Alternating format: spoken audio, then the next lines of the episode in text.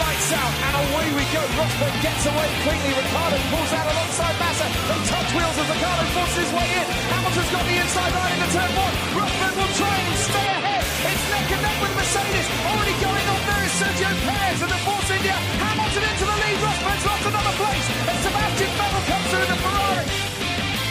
Bonjour à tous et bienvenue pour cette nouvelle émission du SAV, une émission d'actu où l'on va revenir sur toutes les dernières nouvelles de la Formule 1. Bien évidemment, je ne serai pas seul, nous serons trois pour cette émission, puisque ce soir je suis accompagné de Buchor, bonsoir Buchor, Bonsoir, bonsoir. et de Quentin, bonsoir Quentin. Bonsoir. Alors ça va bien Content d'aller euh, en Russie À peine Oui. six mois après euh, le dernier Grand Prix de Russie. Hmm, on pourrait presque croire qu'on a deux par an à ce rythme-là. Mais je suis curieux de voir si euh, si 2015 était un accident ou, ou si c'était euh, ou si on va avoir une continuité au contraire. Ah, il y a des choses intéressantes sur ce circuit. Mercedes a, ga- Mercedes a gagné ses deux titres constructeurs euh, à Sochi. Je pense que cette année, ça va être un peu difficile. Ouais, mais ça c'est parce qu'ils font Ouais. pas d'efforts quoi. Ouais.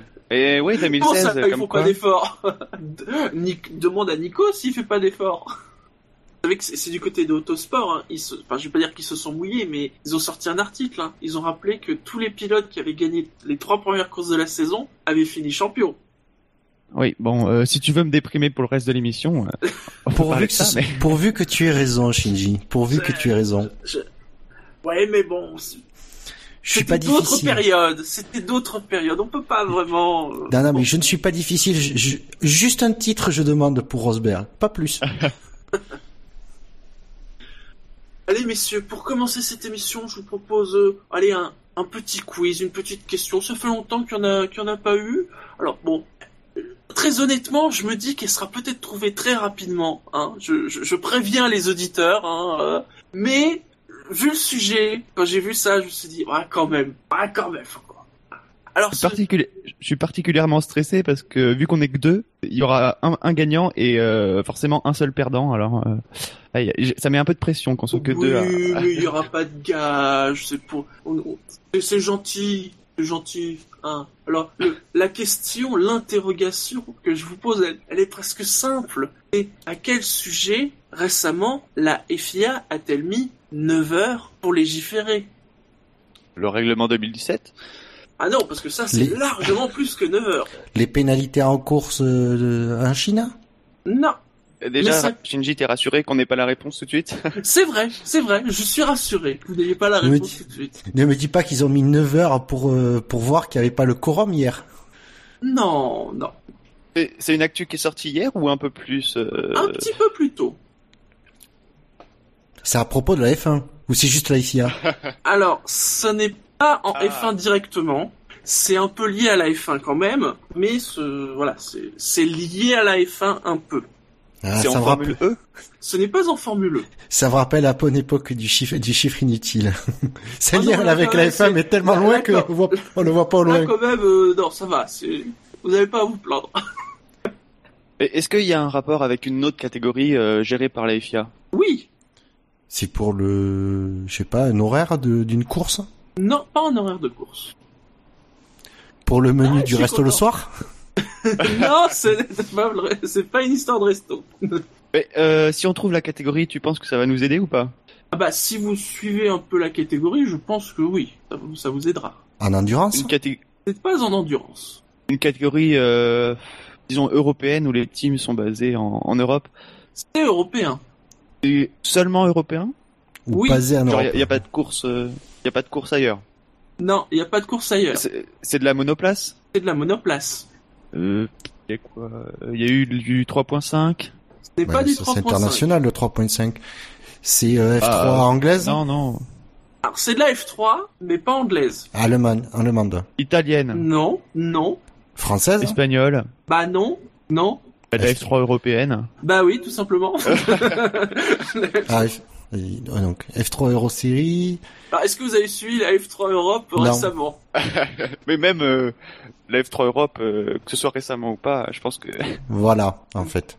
Je Ah oui, je m'intéresse sais. qu'au Je- qu'au must je à la sais. crème de la crème. Ah, ah, attention. C'est euh, c'est le pilote qui a mis son poing dans la tête euh, d'un autre pilote et il a été euh, exclu des qualifs ou de la course, de la course 1 ou 3, je sais plus. Eh bien, bravo, Quentin. En effet, c'est ça. Puisque ce week-end, alors on va vous raconter Ah, l'histoire. va- vas-y, vas-y, vas-y. Ce week-end, donc, il y avait meeting de F3 Europe euh, au Hungaroring, hein, ce circuit que l'on aime tant. hein. Non, Dino l'aime beaucoup. Oh, il est pas le seul, il est pas le seul. Et donc, en F3 Europe, il y a ce pilote russe, et comme quoi, et on parle du Hungaroring, de la Russie, hein, euh, hein, qui s'appelle Nikita Mazepin, a priori, quelque chose comme ça. Il est pas pilote de réserve euh, chez Force India? Exactement, pilote de développement. hein. D'où le côté quand même, il y a un, il y a un petit lien avec la F1 quand même. Hein. Tu vois, il, il est Ouais. pilote de développement, il a 17 ans, il roule pour Hightech Grand Prix, euh, et donc, bah, comme tout bon meeting de monoplace, il fait ses essais libres. Alors, apparemment, je suis pas très sûr si c'est en essai libre ou en qualif, mais donc à un moment, il veut faire un tour rapide. Vous allez me dire, euh, ah, c'est normal. Et J'ai envie de vous dire, bah oui, c'est normal. Bah, il est Le un peu là pour problème- ça aussi.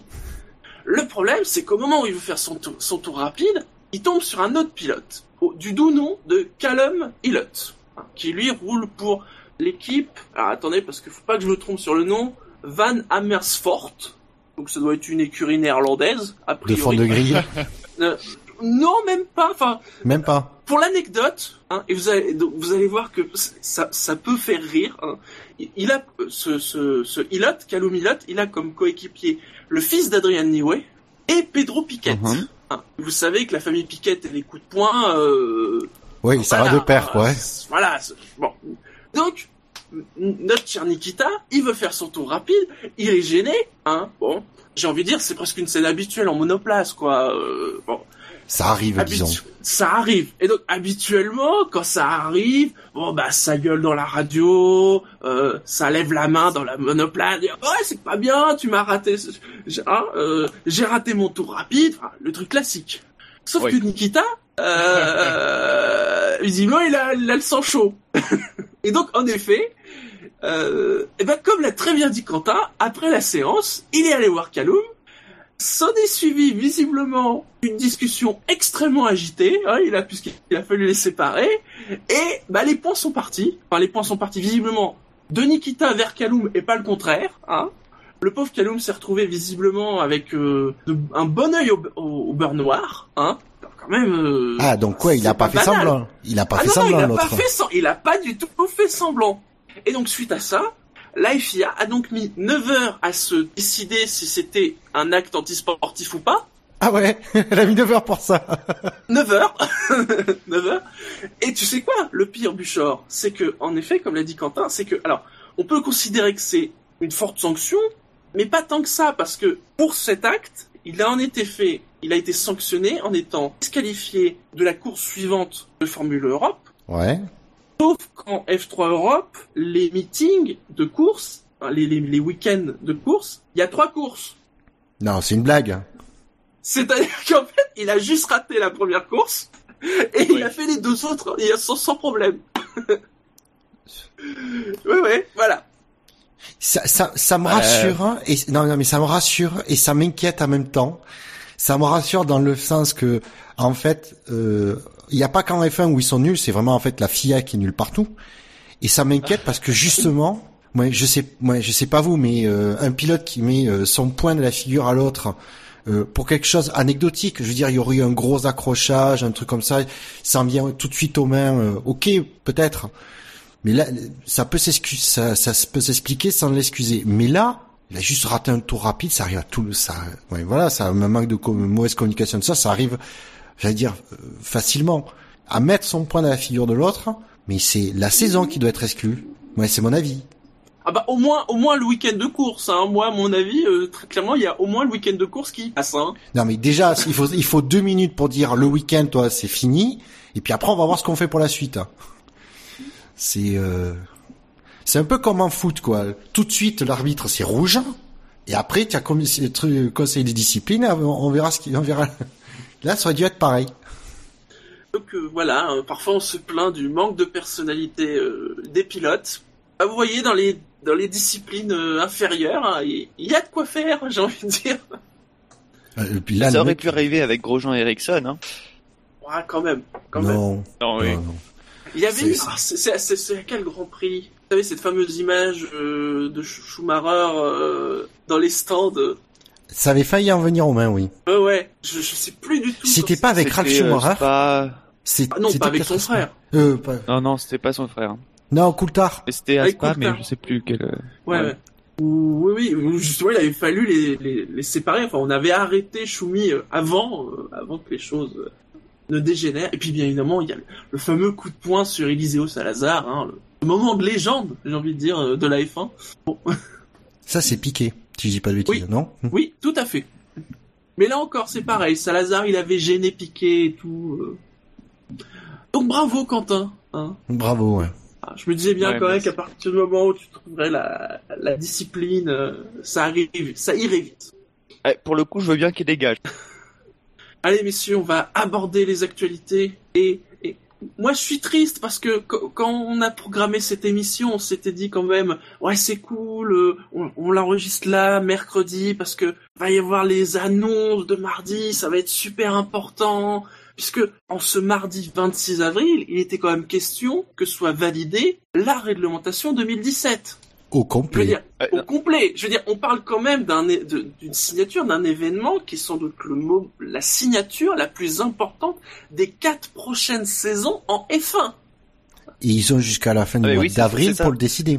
Oui, en Pour plus, le oui, voter. donc faut- faut- Lundi soir, pas- la- lundi soir, on se disait, euh, on va enregistrer, euh, on va enregistrer mardi. euh, les annonces seront tombées. Puis, euh, on peut le dire, il y a Fab qui, qui vient et qui dit, euh, vous voulez pas plutôt enregistrer mercredi? Parce qu'on sait jamais avec eux, euh, ça peut tomber que mercredi. Eh ben non, même mercredi, ce ne sera pas suffisant. ça ne sera pas suffisant puisque, en effet, ils n'étaient pas tous là. Voilà, alors on ne sait pas qui, on ne sait pas qui était absent. En tout cas, il il devait être plusieurs parce que pour qu'ils soient tous, qu'ils soient suffisamment absents pour que ça puisse pas être signé Non, mais Voilà, moi, je pourtant, sais- pourtant on imagine que, que c'était bien prévu à l'avance, ces trucs-là. Non, mais c'est surtout qu'il va falloir qu'on m'explique, parce que moi, je sais pas du tout comment il, il- il fonctionne, euh, les instances dirigeantes de la F1. Comment tu fais pour être absent à un vote électronique? Oui, on Et encore, faire, et euh, encore, et encore, Non, je non, dis. non, non, non, il y avait, Attends, il y avait une réunion physique. Ah mais non, c'est un vote électronique. Non, non, non, il y a eu, il y avait réunion à Londres. Et Comme à Londres, il n'y avait pas assez de monde. Le, c'est à ce moment-là qu'on en vient au vote électronique.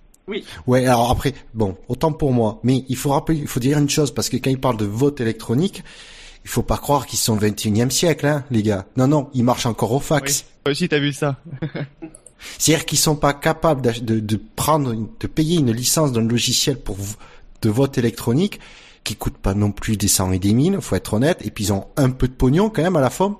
Ils peuvent mettre euh, 5 ou 10 000 euros là-dedans, ça fera pas de mal, pour organiser des votes électroniques. C'est pas ils devaient compliqué. se rencontrer à Biggin Hill, qui est un aéroport euh, de Londres, la région de Londres. Oui, après qui, qui loue des, des, des salles de conférence à un aéroport, c'est sûr que c'est Oui. plus pratique, ça évite d'aller Voilà. dans un hôtel. Alors, malgré tout, euh, les choses n'ont pas été signées, signées. Bon, il n'y a pas eu un, un grand truc, mais les choses, euh, j'ai envie de dire, sont clarifiées dans le sens où on sait où ça est bon et on sait où ça va pas. Par exemple, là où c'est bon, c'est surtout ce qui concerne le châssis, puisque ça, a priori, euh, c'est ok. Euh, les, dispositions qu'on avait déjà expliquées dans le SAV euh, et les tailles notamment, a priori c'est bon, même si Mercedes depuis quelques jours dit non mais attendez la saison elle est bien en 2016 euh, si on remettait en cause toutes les discussions qu'on a depuis plus de 12 mois mais c'est pas suffisant donc ça ça va passer il y a pas de souci sur le châssis c'est bon ça passe donc vous le, le nouveau look des Châssis des et F1. carrosserie, non? Oui voilà je, quand je dis châssis voilà c'est tout ce qui est aéro carrosserie euh, voilà les cotes Pneus? A priori par extension Non. les pneus. Ah. Tout cas, dans ces dimensions. Dans Ils- ces ils- dimensions. Je parle pas des composés de pneus. hein. Attention. Non, mais les pneus, ils on reviendra ça plus tard. Mais sur les ils dimensions. Ils en sont sûrs, Pirelli, au moins, parce que qu'on leur fasse pas le coup de changer les tailles de pneus au dernier moment. Mais, moi j'ai une question. Si le si le vote électronique, par exemple, il, il se fait pas avant le 31, euh, le, le 30, pardon, euh, qui sera le dernier jour d'avril, et euh, le ou alors s'il y a un, ouais, s'il se fait pas, veut dire que c'est refusé. jusqu'au au moins en 2018, non? Non, si ça n'est pas... En fait, la fin avril, c'est la limite pour pouvoir voter avec une majorité. C'est pour ça que pour le châssis, on peut considérer que c'est réglé, parce que comme j'ai dit, à part a priori Mercedes, qui a un peu rechigné euh, ces derniers jours, a priori il y a un consensus sur les châssis et les cotes des châssis. Donc les formes des ailerons, Oui. les tailles des ailerons et tout ça. ça c'est pour ça qu'a priori, ça, il n'y a pas de souci. Après avril, ils peuvent continuer à discuter. Mais là, c'est plus la majorité qu'il faut. C'est l'unanimité. Ouais, c'est l'unanimité. Vous savez, ce truc incroyable qui n'arrive qu'une fois tous les 15 ans en F1. Et donc, a priori, sur la partie châssis, il n'y a pas de souci. Là où, par contre, ça a l'air de beaucoup plus se disputer, c'est sur les évolutions moteurs. Alors, là encore, il y a, différents degrés. Il y a un truc qui, a priori, serait plus ou moins OK. Et en 2017, augmenter le débit de carburant. On passerait de 100 à 105 kg pour un Grand Prix. Ah, c'est pas le débit, c'est pas le débit, c'est la quantité de carburant. c'est la quantité, oui, pardon. C'est la quantité de carburant euh, pour éviter que, comme les voitures seront plus performantes, euh, bah, qu'ils soient encore plus à l'économie, sachant que le- tout le monde gueule parce qu'elles sont trop à l'économie les F1.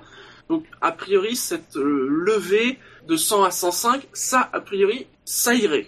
Là où, là où apparemment ça coince, c'est sur peut-être plus que 2017, c'est sur l'après 2017, c'est-à-dire la question du coût des moteurs. Alors, on parle apparemment, il baisserait le prix des moteurs euh, d'un million l'an prochain, et le but, ça serait d'avoir des moteurs à 12 millions max. Eh bien, c'est les, en- engagements qu'ils ont pris euh, auprès de la FIA en début d'année pour ne pas se retrouver avec un fournisseur de moteurs euh, tiers. Voilà, voilà, c'est ça. Donc, Les seuls donc trucs, ils ont dit oui. 12 millions, 12 millions max. C'est le truc ils- qu'ils ont dit sur- en, janvier, euh, puisque la FIA avait mis un, un truc, un, un, un ultimatum pour fin- pour début janvier, et puis euh, puisqu'ils n'avaient pas trouvé d'accord, ils avaient mis la main sur le cœur en janvier en jurant oui oui on vous promet on, on atteindra Ouais, les ouais. objectifs dans les règlements qui sont euh, qui sont votés avant euh, avant fin avril. Voilà. Sauf que finalement, voilà, ça a pas l'air d'être aussi simple. Quelle surprise. Les motoristes n'arrivent pas à se mettre d'accord, quelle surprise. Donc, euh, max 12 millions. On parle de 3 moteurs 12 millions par pour saison. trois moteurs. Ouais. Voilà, pour 3 moteurs. Là, quand même... euh, Quand j'ai vu trois moteurs moteurs. par saison, j'ai dit mais qu'est-ce qu'ils sont cons alors? Moi je reviendrai à 5-6 moteurs, honnêtement. Ouais, 6 moteurs, ça serait bien. On va être honnête, hein, c'est pas la fabrication. 8, 8, ça serait génial, mais... Euh, Ah oui, Bon, parce que bon, voilà. on, on va être on va être honnête, c'est pas c'est pas la fabrication même du moteur qui coûte le plus cher, c'est les c'est la recherche et le développement. Donc bon, Oui, Mais euh, c'est peut-être, ils vont nous peut-être nous refaire le coup de cette année, c- c'est-à-dire euh, trois moteurs si on a 20, mais si on passe à 21, ce sera quatre moteurs. Donc finalement, euh, c'est possible qu'il y ait des clauses de... de oui, je crois que c'est ce ça, c'est en gros c'est de baisser euh, c'est de baisser euh, euh, ben, d'un quoi le, nombre alloué quoi, passer de 4 à 3 et si on a plus de 20 euh, Il y a aussi visiblement une clause qui serait dedans de limiter les différenciations de performance. Alors, bon, ça peut paraître un peu flou. A priori, derrière ce terme, il y aurait l'idée que euh, euh, quand il y a des évolutions moteurs, elles soient disponibles pour toutes les équipes clientes au même moment que l'équipe principale. Ah, Et pas parfois un décalage de 1 par exemple, c'est-à-dire euh, avec par exemple des moteurs Mercedes moins puissants pour les clients que pour l'écurie Mercedes euh, euh, maison. Apparemment ça serait ça. Euh, et peut-être l'idée aussi d'avoir un, un resserrement des performances globales sur les différents types de moteurs. il y a les tokens qui doivent sauter aussi. Les tokens doivent sauter, normalement C'est- dès l'an prochain. Ouais, pour préciser quand on dit que les tokens doivent sauter, c'est qu'on il y aura plus de- c'est pas qu'il y aura plus de développement des moteurs, c'est que ce sera au contraire open bar. Ce sera open bar, mais dans la limite du nombre de pièces disponibles. Euh, Donc, Ah, par bah exemple, oui. s'il y a que trois, s'il y a que trois moteurs, ça veut dire trois Bah oui. spécifications maximum euh, de moteurs dans l'année, quoi. C'est pour ça que En je imaginant pour ça. En imaginant qu'à chaque moteur, il change complètement le, le moteur, ce qui serait possible. C'est pour ça Et que moi je remonterai que- le nombre de moteurs. Et c'est pour ça qu'on a aussi une news qui est sortie et qu'apparemment Honda a préparé un tout nouveau euh, Ah, concept de moment- voilà, à moteur partir- et euh, Et c'est grâce à l'abandon des, des jetons que c'est possible, parce qu'avec le système actuel, jamais ils auraient pu partir de zéro euh, pour faire un nouveau moteur. Euh, Il y a aussi les idées d'objectifs de bruit, hein, ça, euh, c'est pas nouveau. Il paraît Euh, que c'est Mercedes qui travaille le plat dessus d'ailleurs. Et alors, en contrepartie, les motoristes ont ont- auraient l'assurance que les V6 resteraient au moins, je au moins jusqu'en 2020. Donc, pour pouvoir étalonner euh, les développements et euh, le- sur la plus longue période possible. Et qui aurait pas l'histoire de ce moteur euh, Voilà, oui. à, à bas Euh, coût, quoi. bas coût. Et je parle pas du, du circuit. euh. Oui. Avec aussi euh, de la part des motoristes, enfin, euh, il serait demandé euh, de faire en De- sorte que de garantir, équipe- voilà, voilà, de que- garantir que la toutes fourniture. hein. équipes, voilà, que toutes les équipes soient de facto euh, automatiquement garanties d'avoir un moteur. Je- C'est, je, je pense que c'est un genre, ce genre de truc déjà. Je sais pas comment ils peuvent mettre en place ça. Parce qu'à part moi, des, des, des, Un tirage au sort. ouais, un tirage au sort ou quatre c'est petits sûr- bouts de papier et puis euh, on... Red Bull par exemple, on tire, euh, on tire un petit papier et puis Alors tu demandes à Red Bull de tirer quatre, quatre petits papiers, je te garantis qu'ils se sont débrouillés pour que les quatre papiers aient marqué Mercedes dessus. Hein.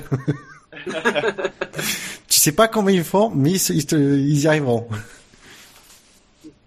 Donc euh, beaucoup de choses euh, et plus beaucoup non de mais temps. euh, peut-être qu'avec beaucoup de temps. On est le 27, les gars. Parce que 4 jours.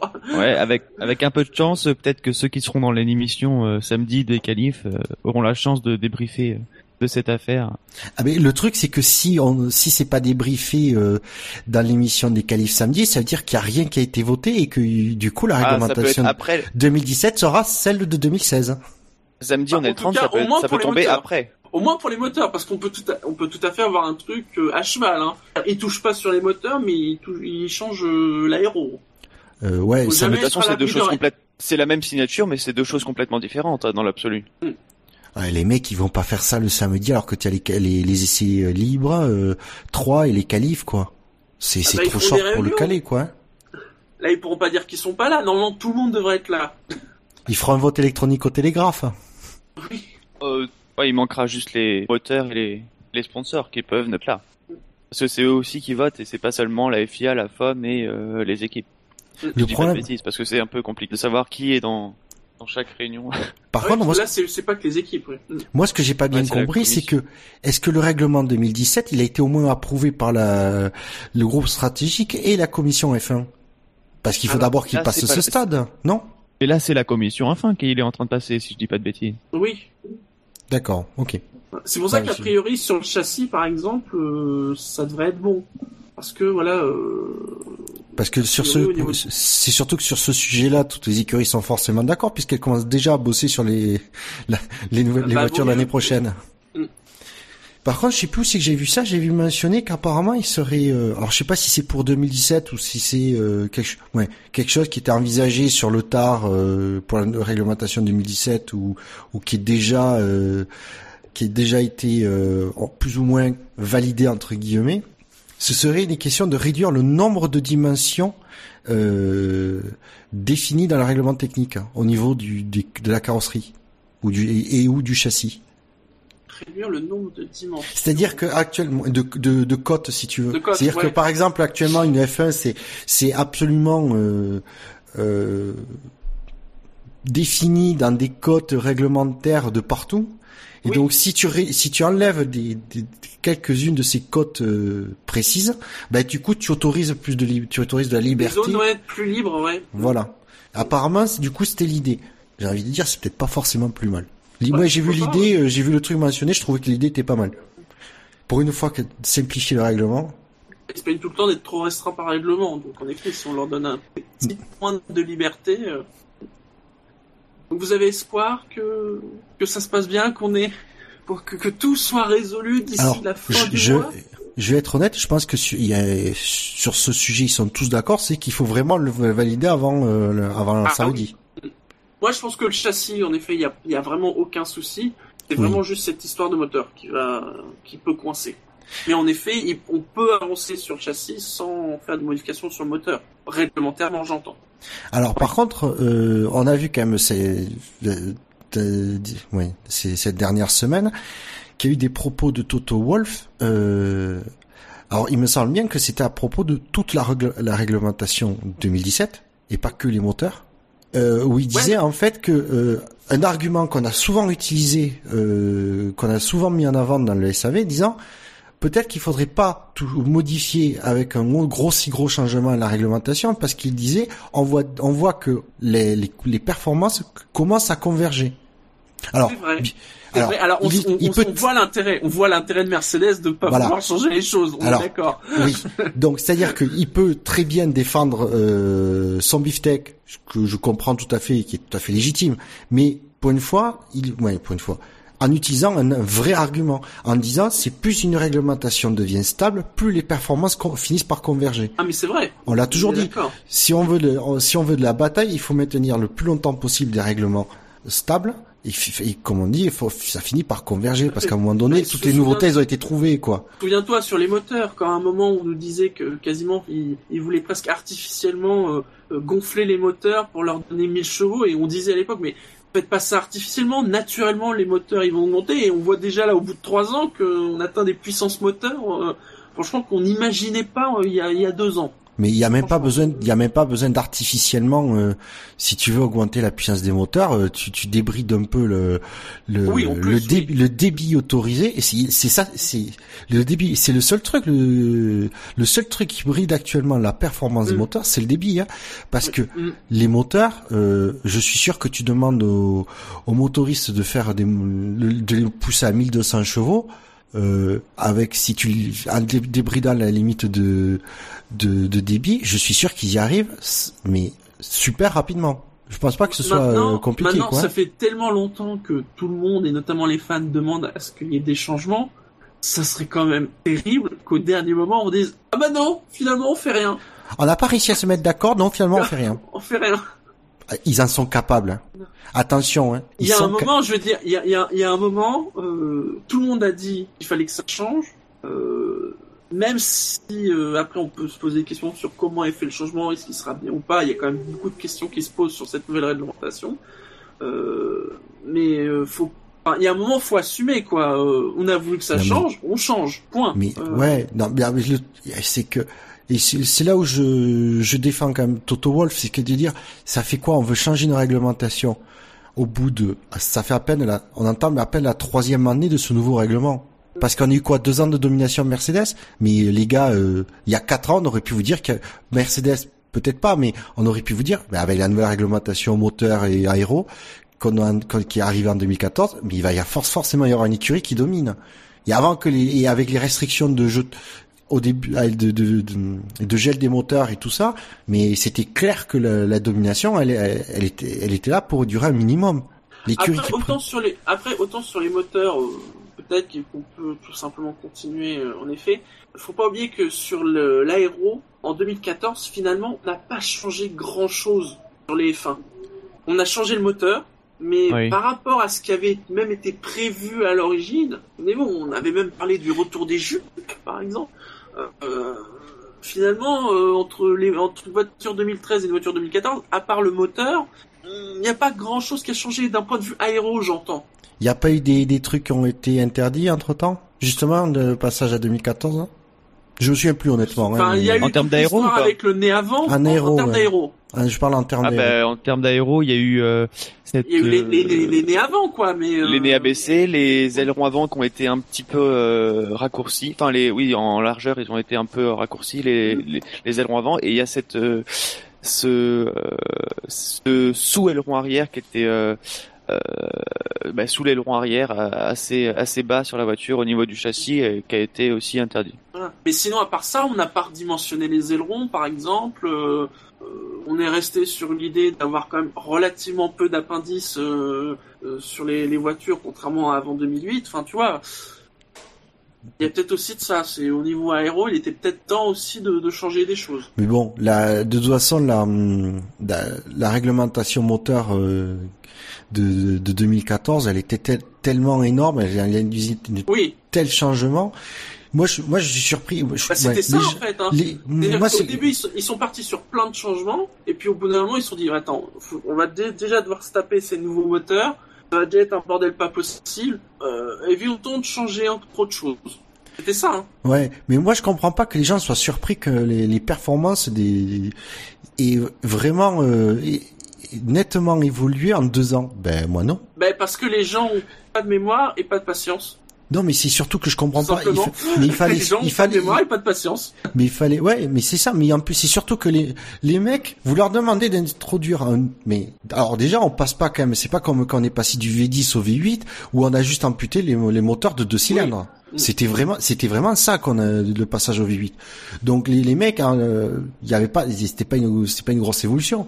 Là, on passait sur de V6 euh, turbo, la cylindrée rien à voir avec les V8. C'est pas comme si on amputait Ah, les moteurs de deux cylindres. L'arrivée, l'arrivée du V6, euh, elle est comparable euh, à l'arrivée du V10, quoi. Des Le R- 90. le RS, le, le KERS, tout ça, c'était, mais la, voilà, la technologie moteur. Et on leur demande tout ça, de faire un moteur en plus fiable qui doit tenir 4 grands prix. Mais c'est sûr que les mecs, ils ont réduit, euh, ils ont mis le curseur sur fiabilité à fond en début 2014 et en le prenant, mais en le remontant tout petit à petit Mais- dans mais- la mais saison quand ils le pouvaient. On, on l'a déjà dit dans le SAV, c'est-à-dire que le problème, c'est que la F1 ne sait pas le vendre. Mais c'est des moteurs qui sont décriés, technologiquement, c'est c'est C'est des incroyable. bijoux, Enfin, c'est des bijoux. Enfin, faire ce qu'ils arrivent à faire avec beaucoup moins de consommation d'essence, parce qu'on on parle pas de 5 ou 10% de réduction d'essence, hein. On parle de 30 à 40% d'essence en moins. Pour une course, c'est énorme. à- Oui, oui, pour des voitures qui sont plus lourdes en plus. Mm. C'est et là j'ai lu un article euh, début de semaine. En fait, là où euh, en gros, c'est la technologie qui que qui fait que Mercedes a autant d'avance a eu a eu autant d'avance avec ses moteurs que Ferrari s'est mis à adopter à partir de cette année, c'est pour ça que bizarrement ils ont tout de suite euh, réduit pas mal le gap.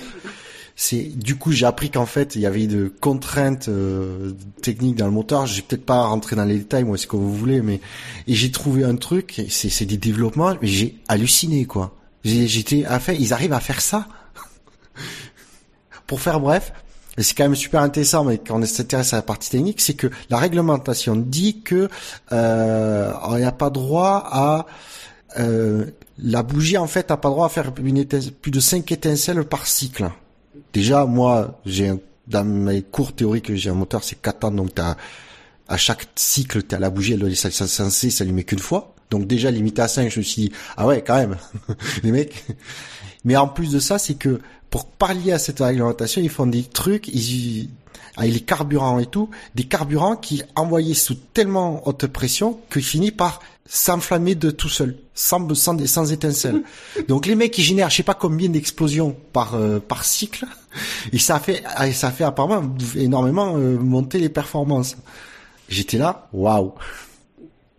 Messieurs, quelque chose à rajouter sur cette euh, réglementation 2017 Peut-être Quentin Si oui. jamais, euh, si jamais elle est votée et, et adoptée, qui va être intéressant, c'est de savoir, euh, enfin, on le saura pas vraiment, mais c'est de savoir, enfin, de, de voir, de constater à quel moment les, les écuries, notamment les top teams, vont, vont commencer à se tourner vers, euh, vers 2017. Il y a peut-être euh, Oui. déjà des top teams, vu qu'il y a un consensus autour du, du châssis et de la carrosserie. Il y a peut-être déjà des, peut-être même certainement des équipes qui travaillent déjà sur 2017. Ah mais c'est sûr. hein. Euh, bah oui, c'est ça qui va être intéressant parce que Mercedes, euh, ils ont, euh, on le voit en début de saison, un, un petit, euh, un petit écart sur euh, sur Ferrari, à savoir euh, à quel moment ils vont basculer le plus d'équipes techniques vers 2017 et abandonner un peu 2016 et euh, ah donc oui. à quel moment, en- en- entre guillemets, ils vont être sûrs que euh, même euh, en arrêtant plus ou moins le développement sur la voiture de 2016, ils vont pouvoir s'assurer le titre. Et pareil, euh, pareil pour Ferrari, Red Bull qui peut pas trop jouer, euh, peut-être une troisième place, mais pas beaucoup plus haut, enfin même certainement pas plus haut dans le championnat. Euh, eux, quand, quand est-ce qu'ils vont se tourner vers 2017, sachant que 2017 ils poussent énormément pour que ce, ce règlement arrive et euh, Ferrari, euh, eux, ils sont un peu entre les deux. Du coup, ils doivent un peu gérer cette euh, situation et eux, soit ils, continuent de capitaliser sur 2016 ou soit euh, en, espérant euh, peut-être aller chercher Mercedes, ce qui serait assez audacieux, soit se tourner plus vite que Mercedes vers 2017 et essayer de les, rattraper à ce moment-là. Donc ça, je pense que ça va être intéressant. Alors, honnêtement, mon avis, c'est que pour rester sur ces trois teams-là, Ferrari, Mercedes et Red Bull, ils ont tellement à perdre à 2017, mais tellement aussi à gagner en 2016, Ah oui, que oui. en fait, ils vont mettre le paquet des deux côtés. Ils ont les moyens. Quand, quand tu vois que même Renault se pose des questions, on pourrait se dire c'est facile pour Renault, il, il lâche Oui. 2016, mais en même temps lâcher 2016, ça veut dire bah, se taper euh, des 15e à la 20e place tout le reste de la saison quoi. Alors, c'est une, une, grosse perte d'argent sur euh, sur euh, le budget 2017. Et c'est pareil pour toutes les, les petits. On parle de Ferrari, Mercedes, Red Bull, mais c'est pareil pour toutes les petites équipes. Pour toutes les petites équipes, leur choix à eux, ce sera soit se tourner euh, vers 2017 et peut-être ils seront un peu moins haut dans le championnat 2016, donc ils vont perdre de l'argent sur ce championnat. Et donc ça va se ressentir sur le budget 2017, voilà. Et sauf que Braun, il y avait quand même un, un certain budget derrière que là les petites équipes n'ont pas du tout. Et soit se concentrer sur 2016 pour avoir du budget en 2017, mais la voiture sera peut-être pas prête euh, pour. Euh, il y aura peut-être une moins bonne voiture en 2017. Que... Donc c'est un peu l'argent ou la performance. Et euh, en F1, l'un va pas sans l'autre, ça souvent. Mais le le truc, c'est que Renault, par exemple, eux, ils sont limités, c'est en en effectif puisque oui, plus, ça, oui. c'est pas c'est pas forcément un problème de d'argent, c'est un problème qu'ils n'ont pas le personnel pour faire les deux. Mais Red Bull, Mercedes et Ferrari, ils ont la, la, la puissance pour faire les deux. Hein pour mettre autant de moyens, euh, ne, négliger aucun des deux parce qu'ils ont trop à perdre. Red Bull, euh, s'il y en a euh, un des deux qui flanche justement que de Mercedes ou Ferrari, Red Bull, eux, ils peuvent saisir une place, donc ils vont rien lâcher. Surtout que c'est l'un des, si ce n'est le plus gros budget du plateau. Mercedes, ils ont tout pas tout à perdre et Ferrari, pareil, ils, doivent espérer qu'une chose, c'est que Mercedes flanche en fin d'année pour pour grappiller la première place. Le problème, le problème euh, de la réglementation, future réglementation 2017, c'est qu'elle va demander beaucoup de moyens et c'est les petites équipes qui devront faire un choix très très tranché et je pense assez tôt. Bah là, on est déjà quand même assez tard. Euh, quand il faut construire une nouvelle voiture, c'est euh, début mai, c'est déjà assez tard pour certaines certaines équipes. Hein. Même si normalement c'est plus juin, juillet, oui, juin, juillet qu'on se tourne on se tourne vers euh, vers 2000, euh, enfin vers bah, l'année suivante. On n'est pas forcément dans la période de fabrication, mais on est en période de conception. Ouais, c'est la conception, c'est quand même le plus long. Même si c'est pas rapide de construire une F1, surtout la première, euh, la conception, c'est quand tu cherches mais pour concevoir, il faut, Mais pour concevoir et dessiner, il faut savoir quelles formes seront légal l'an prochain. Non, mais c'est pour ça, c'est pour ça que la réglementation châssis en fait, elle est connue depuis euh, fin 2015 et qu'ils l'ont, ils l'ont, s'ils l'ont touché, c'est à peine des petites retouches qui. Qui, qui, comment dire, qui, surtout, euh... surtout, des dimensions d'aileron, des choses comme ça. Hein. Ouais, voilà, c'est pas des trucs qui font qu'au niveau euh, développement, euh, tu, tu commences pas nécessairement par ça, quoi. Après, tu, tu mets en place les grands concepts. Après, les ailerons, c'est, c'est de l'affinage, quoi. Donc, euh, c'est pas les, le truc par lequel tu commences. Donc ça, voilà, la réglementation châssis aérodynamique, on sait, euh, elle était connue, on sait que, et du coup ils veulent, ils veulent même pas la toucher parce qu'ils ont déjà commencé, dans les premiers ont déjà commencé à travailler sur, sur la nouvelle voiture 2017. Donc si tu changes le truc, euh, c'est un peu, pour, juste pour la, le parallèle, c'est un peu comme le, ben, les nouveaux moteurs qui pendant très longtemps on avait dit ce sera des 4 cylindres. Renault avait beaucoup investi dès, dès le début euh, sur le développement des 4 cylindres pour qu'ils finissent par changer par des V6. Et en fait, euh, Renault s'est fait avoir là-dessus parce qu'ils avaient mis apparemment beaucoup déjà, ils avaient déjà beaucoup développé le, le, le, le ce qui était vu comme le, la nouvelle génération de moteurs, et ils se sont fait avoir. donc ils ont dû repartir de zéro, euh, alors qu'apparemment Mercedes, euh, eux, ont commencé direct sur le V6. Allez, qui dit SAV Actu, dit Pirelli. C'est pas tout à chaque émission d'Actu, mais souvent il y a des points Pirelli. Plusieurs petites actus concernant euh, Pirelli. D'abord, on peut évoquer bah, l'allocation de pneus pour ce Grand Prix de Russie. Avec une, première particularité cette saison, hein, c'est que contrairement euh, aux trois premières courses, il n'y a pas de différenciation entre coéquipiers. On avait vu des, petites différences sur un ou deux sets de pneus. Là, non, chaque duo a le même type de pneus, le même nombre de pneus.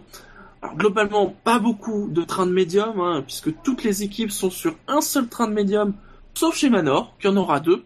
Donc après, les différenciations, c'est surtout entre le soft et le super soft. Alors au niveau du soft, globalement, les équipes sont entre 4 et 6, avec quand même euh, trois petites exceptions.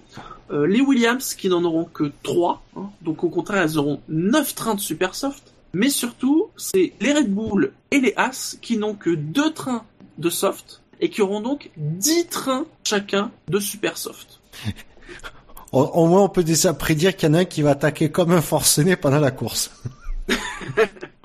Pirelli qui a annoncé, qui a rappelé que la piste russe était une de celles qui était les peut-être les meilleurs euh, pour les pneus euh, et que donc notamment les super tendres euh, dureraient normalement assez longtemps. À peu près Mais même 40-50 tours, c'est ça? Ah, peut-être pas non plus. Non, mais pour euh, pour les tendres, donc on n'est même pas en médium encore. Pour les tendres, il y a des, des chiffres qui circulent euh, comme quoi on pourrait faire 40 tours assez assez facilement déjà avec les tendres. Donc euh, Ouais, donc on peut tabler sur 15-20 tours en super soft. et tu comptes sur, tu fais deux arrêts en course, euh, voilà quoi, tu as, c'est bon. Même pas entre tendre et super tendre, non, tu fais, tu fais un arrêt et c'est bon. Chez Ferrari, il y a autant de soft que de super soft. 6 et 6. C'est les seuls, ça va. Les seuls qui sont comme ça. T'as l'impression qu'ils veulent pas surtout pas prendre de risques Ferrari sur ce coup. Bah, ils ont relativement beaucoup de soft. Et finalement, sur les super soft, ils sont dans la moyenne basse. Hein. Que c'est entre 6 et 10 sur les super soft. oui, oui. Donc en effet, euh, pas trop, ouais, pas trop agressif. euh. Et chez les Mercedes, hein, ça sera 4 soft et 8 super soft. C'est le plutôt moyen. Sinon, euh, au niveau de Pirelli, Pirelli est aussi concerné bien évidemment par 2017. Alors, on l'a déjà évoqué, euh, Pirelli aura ses 25 jours euh, de test pour 2017. Vingt- 25 jours voiture, faut préciser quoi. hein. Oui, j'ai pas compris la définition. C'est quoi? C'est 25 Mais jours en de fait. Mais c'est-à-dire que t'as- si tu si t'as qu'une voiture, ça fait 25 jours de test. Si tu as 5 voitures, ça fait Ça 5 veut dire, jours de test. Ah, d'accord. Voilà, c'est beaucoup plus clair comme ça, en effet. Donc euh, 25 jours voiture. euh, normalement, des équipes euh, doivent se porter candidates. Et apparemment, alors, on ne sait pas encore quelles équipes, avec quelles équipes euh, Pirelli va travailler, mais on pressent déjà que les grosses équipes pourraient Vont se bousculer très- au portillon. pourraient être très intéressés pour faire ces tests. hein. Alors c'est pas pour des de- questions de sous, même si Pirelli, euh, hein, ils ils, ils vont payer, ils payent en partie, hein, faut pas l'oublier. hein. Oui, il, C'est- défra- il c'est- défraie euh, effectivement les écuries qui participent. au kilomètre, je crois. Hein. Il défraie au kilomètre euh, parcouru, mais bien évidemment, c'est parce que il y a déjà l'idée que les équipes qui testeront ces pneus pourraient, et même probablement, auront quand même un petit avantage sur l'an prochain. Non. J'ai même pas besoin de vous dire quelles équipes, hein, parce qu'a priori c'est toutes les grosses équipes, hein, la moitié du plateau Mais qui est intéressée. tu, rigoles, mais si un euh, et puis comme Pirelli rembourse quand même une, une partie des frais, euh, tu peux avoir des petites écuries, ouais, des écuries comme As, euh, comme Force India, euh, Sauber, ils sont quand même vraiment mal. Mais euh, Toro Rosso, ce genre de ils- Ouais, mais ils vont pas se faire de l'argent sur les tests, attention. C'est pas de se faire de l'argent, mais si- va compenser, quoi. Non, mais si ça leur coûte ne serait-ce que 10%, fi- au final, si les essais ne leur coûtent que 10% de ce que leur coûte d'habitude des essais, euh, vu le, le gain que ça peut apporter derrière, je pense qu'il y a des, même des petites écuries qui vont se porter volontaires. C'est là, par contre, on va voir, ce serait intéressant si on va avoir l'information de qui s'est porté volontaire et qui est retenu.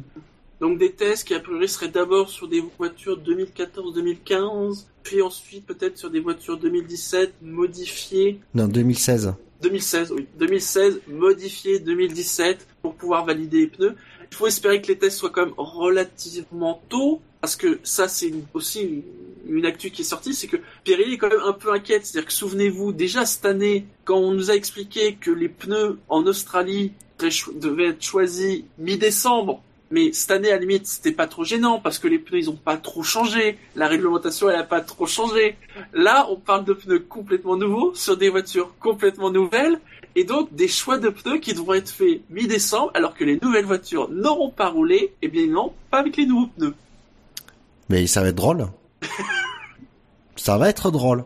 Le Bon, Grand Prix d'Australie aussi, 2017, euh, Ah, mais ça, ça peut, ça peut facilement virer au grand n'importe quoi lors de la première course. Et comme Mais ça moi- peut très bien être euh, le plus grand calme, euh, pas, pas forcément au niveau de l'action en course ou quoi, ça peut Mm. être, euh, les choix peuvent être très bien faits. Euh, De toute façon, c'est Pirelli qui va dire, euh, euh, qui va donner les trois, les trois types de pneus, si les trois types de pneus qui seront euh, à, la à la disposition des écuries. Donc, euh, je pense que Pirelli est plus sous pression que le que les équipes euh, qui vont faire le choix. après, ouais, Ah, les équipes risquent de, de, de la jouer très prudente. Ouais. Après, de Ah, toute- ça, je sais pas. De toute façon, je pense que les, les équipes vont euh, vont. ah, je, je pense que sur les trois premières courses, elles vont faire à peu près les mêmes choix, je pense. euh, euh, niveau quantité de pneus, ou ce genre de choses, et que du coup derrière, mais de toute façon après c'est les trois mêmes composés qui seront impo qui seront euh, disponibles pour les trois premières courses. Donc de toute façon les écuries pendant les essais hivernaux elles vont bosser énormément sur ces trois composés. Mm. On verra. Après, si je pense que dépend comment vont évoluer les, les composés en fait. disons que le coup de Mercedes de faire à 95% des essais euh, de pré-saison qu'avec les médiums l'année prochaine, ça on le reverra pas. Non, oui. Je pense. Je pense que ce sera plus Sauf s'ils 33, choisissent. 33, 33 et 33%, tu vois. À peu près. Bah, hmm, pas forcément, parce que s'ils choisissent, euh, si leur choix de pneus ça se porte que sur deux pneus en particulier, ça fera du 50-50. Oui, mais tu es obligé quand même de tester euh, assez, de façon assez poussée le troisième composé pour voir justement quelles sont Ah, ses, ça, oui, oui. ses, ses- ses- performances, sa durée, sa longévité, comment tu comment tu arrives à tenir la voiture. Parce que si le troisième composé finalement tu arrives à bien le faire tenir en, en longévité tout en gardant un bon niveau de performance, ce serait con de, de passer à côté quoi. C'est pour ça que tu es obligé de à peu près de tester les, les trois de la même de la même façon. Ok, rien d'autre à rajouter sur les pneus, sur euh, le Grand Prix de Russie ou même sur l'an prochain? Bah, pour l'an prochain, euh, wait and see. Hein. Oui, Je Faut- pense, pour moi, voir vraiment déjà à quoi, ouais, à quoi ça va ressembler ces nouveaux pneus. Ouais, ouais, ouais, ouais, mais je, je pense que honnêtement là, Pirelli n'aura plus d'excuses pour faire des pneus, euh, Ah bah non. des oui. pneus, des, on va dire avec des défauts. Mais je pense de toute façon qu'avec toutes les cartes en main, Pirelli ne nous fera pas de mauvais pneus, j'en suis persuadé. Et que c'est surtout que c'est drôle le- ce retour de, de situation. C'est euh, pendant toutes les, les dernières années, les trois ou quatre dernières années, Pirelli s'en est pris plein la tronche des écuries, et que maintenant qu'ils les ont un peu par les coucougnettes, on sent quand même que ils se vengent un peu quoi. C'est c'est gentillé, mais que voilà.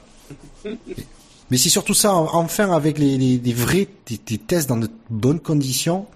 Euh, mais du coup, je suis curieux de voir le- les pneus que vont nous sortir Pirelli. Et avec un cahier des charges bien défini. Parce que Oui, il y a les là. tests, mais il y a aussi le cahier des charges des pneus qui, qui est bien défini et validé, quoi. Allez, on a parlé du Grand Prix de Russie et de 2017. Eh bien, pour l'actu suivante, on va de nouveau parler du Grand Prix de Russie et de 2017, puisqu'on va parler de ce que, a priori, on ne doit plus parler d'halo, mais de canopée. C'est plus joli. hein. Voilà, chez, chez Ferrari et Mercedes, ils ont des halos. Chez Red Bull, ils ont une canopée. hein. La canopée Red Bull, qui donc pourrait bien être en test ce week-end en Russie. On imagine très facilement que ça serait vendredi matin. hein, euh, un, un- voilà, un vrai test euh, de ce système qui a dans sa conception serait quand même extrêmement avancé puisque là on parlait au début peut-être d'un système de substitution à l'idée de Halo euh, là on parle peut-être de l'idée que cette canopée pourrait être une pièce euh, bah, des véhicules 2017 euh, Oui, d'ailleurs, on a- alors après il faut voir comment ça va être fabriqué si c'est pour chaque équipe si c'est une équipe pour toutes enfin ça on sait pas trop mais donc apparemment ce projet-là avance très très vite Oui, euh, juste une petite parenthèse, c'est que d'ailleurs ce- le sujet de la protection de la tête des pilotes fait partie de la réglementation de 2017 à voter. oui. Mais effectivement, on avait Charlie Whiting, c'était il y a quoi, début mars, il y a un mois, un mois et demi, euh, ouais, un mois et demi, qui nous disait que le, le- quand Red Bull a présenté euh, les, les, les premiers euh, dessins de, ce, de, ce, de cette canopée, euh, chez Whiting disait non non, euh, ce sera le Halo parce qu'on n'aura pas le temps de tester le, le- et de valider le système de Red Bull. Et qui c'est lui qui a dit que c'était quand il y, a, il y a une semaine, il y a une semaine ou dix jours, il a dit euh, voilà c'est ben le apparemment ça avance tellement vite le développement euh, de la canopée. Red Bull apparemment mais, avance beaucoup met beaucoup de, de investit pas mal sur le sujet. Et qui c'est lui qui a dit que effectivement vu la vu à la vitesse où ça avance les choses il est pas impossible que ce soit euh, euh, ce soit retenu pour 2017 et donc effectivement, il y avait normalement, c'était la semaine dernière, qu'il y avait les premiers tests de, de Oui, résistance de la, la FIA, ouais. ouais. de la canopée par la FIA. Et donc, suivant les résultats des tests, effectivement, il est question que Red Bull fasse un, un nombre de tours très réduit à la façon, euh, à la façon qu'a fait Ferrari euh, pendant les essais euh, de pré-saison. D'où de la, la probabilité, même même s'ils l'ont pas dit, la probabilité que ça sera a priori vendredi matin. Oui, voilà, c'est un tour, juste un tour d'installation. Ce serait surtout intéressant s'il y avait une petite averse à ce moment-là. Oui, bon, c'est- malheureusement, c'est pas prévu, mais c'est vrai que c'est peut-être la plus grosse question qui se pose sur ce système. C'est la plus grosse question. C'est la grosse question, parce que c'est une vitre. euh, Apparemment aussi esthétiquement, ça, s- alors, on n'a pas encore vu à quoi à quoi ça ressemble. hein, vraiment, on a, on a des images de synthèse, mais apparemment, ça serait beaucoup plus esthétique que le Bah, Halo. si ça ressemble à ce qu'on nous a montré sur les images de synthèse, c'est effectivement euh, un, bon pas déjà en avant. Le Halo paraissait plus design et moins imposant euh, que ce que nous a présenté Ferrari. Donc c'est pour ça que la canopée La paraît tu effectivement. veux dire. Non, non, non. Le, le, le Halo sur entre les dessins et ce qu'on Oui. a vu sur la Ah Ferrari, oui, oui, oui, pardon, pardon. il y avait surtout au niveau de face, il y avait quand même un écart. Les- la canopée, je pense qu'on serait moins surpris. Et je pense qu'effectivement, ce sera, c'est plus esthétique. Après, il faut voir question visibilité, il faut voir euh, parce qu'apparemment, de toute façon, l'idée c'est que du coup, il y a, il y a deux montants, ils seraient du coup alignés avec les montants des rétros. Ce serait la condition. Et du coup, en fait, il, il serait quasiment, euh, quasi, il serait, en fait, il gênerait que dans un endroit où le champ de vision est déjà gêné. Donc, euh, il y aurait pas de surgêne au niveau visibilité. D'ailleurs, sur l'image de synthèse qu'on- qui, qui, qui est montrée un peu partout, euh, les rétros, même pas de montant, ils flottent un peu dans l'air. hein. et euh, ouais, ça, ça se trouve ils seront peut-être même ra- raccordés à, à la Ils peuvent- canopée directement. Sans, Ils peuvent être raccordés. les montants. euh, ils pourraient être effectivement raccordés sur ces montants-là, les rétros directement. Peut-être que ça offrirait, ça offrirait une meilleure visibilité euh, au niveau des rétros pour les pilotes. On va t'en voir. Oui, Ben, moi, je suis curieux. Ah, J'attends de voir si. euh, si- ben, j'aimerais déjà qu'on voit un, un- un premier aperçu à Sochi là, pour voir ce que ça donne. Et euh, si le système est effectivement aussi efficace qu'il pose pas de problème en cas de pluie, de rejet d'huile ou quoi que ce soit, ça, ouais, pouvoir le Autant- ouais. effectivement, autant prendre le système le plus esthétique. Hein. Et effectivement, Faudrait la vitre faudrait, et faudrait pouvoir le tester hein, sur une piste où il y a beaucoup de, de débris. Hmm. Parce que potentiellement, voilà, il y a aussi ça. Même quand il pleut pas, c'est toutes les, boulettes de gomme et tout ça, de gravier, euh, comment ça fait euh, sur, sur cette pièce-là et sous la pluie. La poussière euh, quand il pleut pas aussi, ça Ouais. peut être, euh, ça peut vite gêner. Faut voir. Après, comme si, euh, l'accumulation de poussière ou à un, moment, euh, on, enfin, on peut même envisager très facilement, comme sur euh, comme sur cette, certaines GT, d'avoir un, un tir-off sur le sur la canopée qu'on enlève au moment des aérostands. Oui. Alors ça, je pense Ça, que c'est une solution qu'ils ont directement envisagée, effectivement. Oui, Et oui. je pense que de De toute façon, euh, il faut l'imposer d'entrée. Même si on n'en a pas besoin, il faut que ce soit euh, dispo. Parce qu'effectivement, un tir-off au stand, ça prend une demi-seconde d'enlever, donc tu rallonges pas l'arrêt. Et ouais, de toute façon, je pense que ça, c'est déjà prévu. Allez messieurs, on va passer euh, à un autre point habituel de nos émissions d'actu, c'est le point circuit, parce qu'il y, a eu- pas mal de petites nouvelles concernant euh, les circuits de la Formule 1. Et d'abord, on va commencer par notre euh, dédicace spéciale à Dino, hein, puisque 2026, eh oui, on ira au Hungaroring jusqu'en 2026, hein, en espérant qu'on n'ait pas des, pilotes qui se mettent des pains dessus non plus en F1 pendant les dix prochaines années. hein. Ne prenez pas exemple sur la F3 Europe. Mais voilà, on continue sur ce circuit euh, bah, 10, 10 ans. Je pense que ça fait plaisir Pac et Dino. Non, vous êtes content? Ah oui, c'est un circuit. Déjà, c'est un circuit en Europe. hein. Alors que comme ça, ça mine de rien, ça envoie des disparitions, ça. Euh, et c'est un circuit atypique, vallonné, euh, a assez- honnêtement, le tracé est très intéressant. Et qui ces dernières années, faut le, faut l'avouer, nous a offert des courses, euh, des, des belles courses. ah, ah, ouais, des belles courses. Même si je, je vais être honnête, je mets 2015 quand même, euh, c'est un cas, c'est un cas à part, mais euh, on l'a vu 2014, 2013, 2012 aussi de mémoire, si je dis pas de bêtises. On s'est pas ennuyé, quoi. hein. J'y pense, Grand Prix de Hongrie qui est là depuis 86. Donc s'il fête ses 30 ans cette année. Eh ben ma foi. Eh, eh oui, 30 ans. Et donc euh, Et puis, on ira à 40 ans. Il, fait, il fêtera au moins ses 40 ans. Ah, on va avoir, euh, on va avoir des, des remerciements. Euh, genre euh, merci Bernie pour ce Grand Prix euh, pendant tout le week-end sur les incrustations caméra là.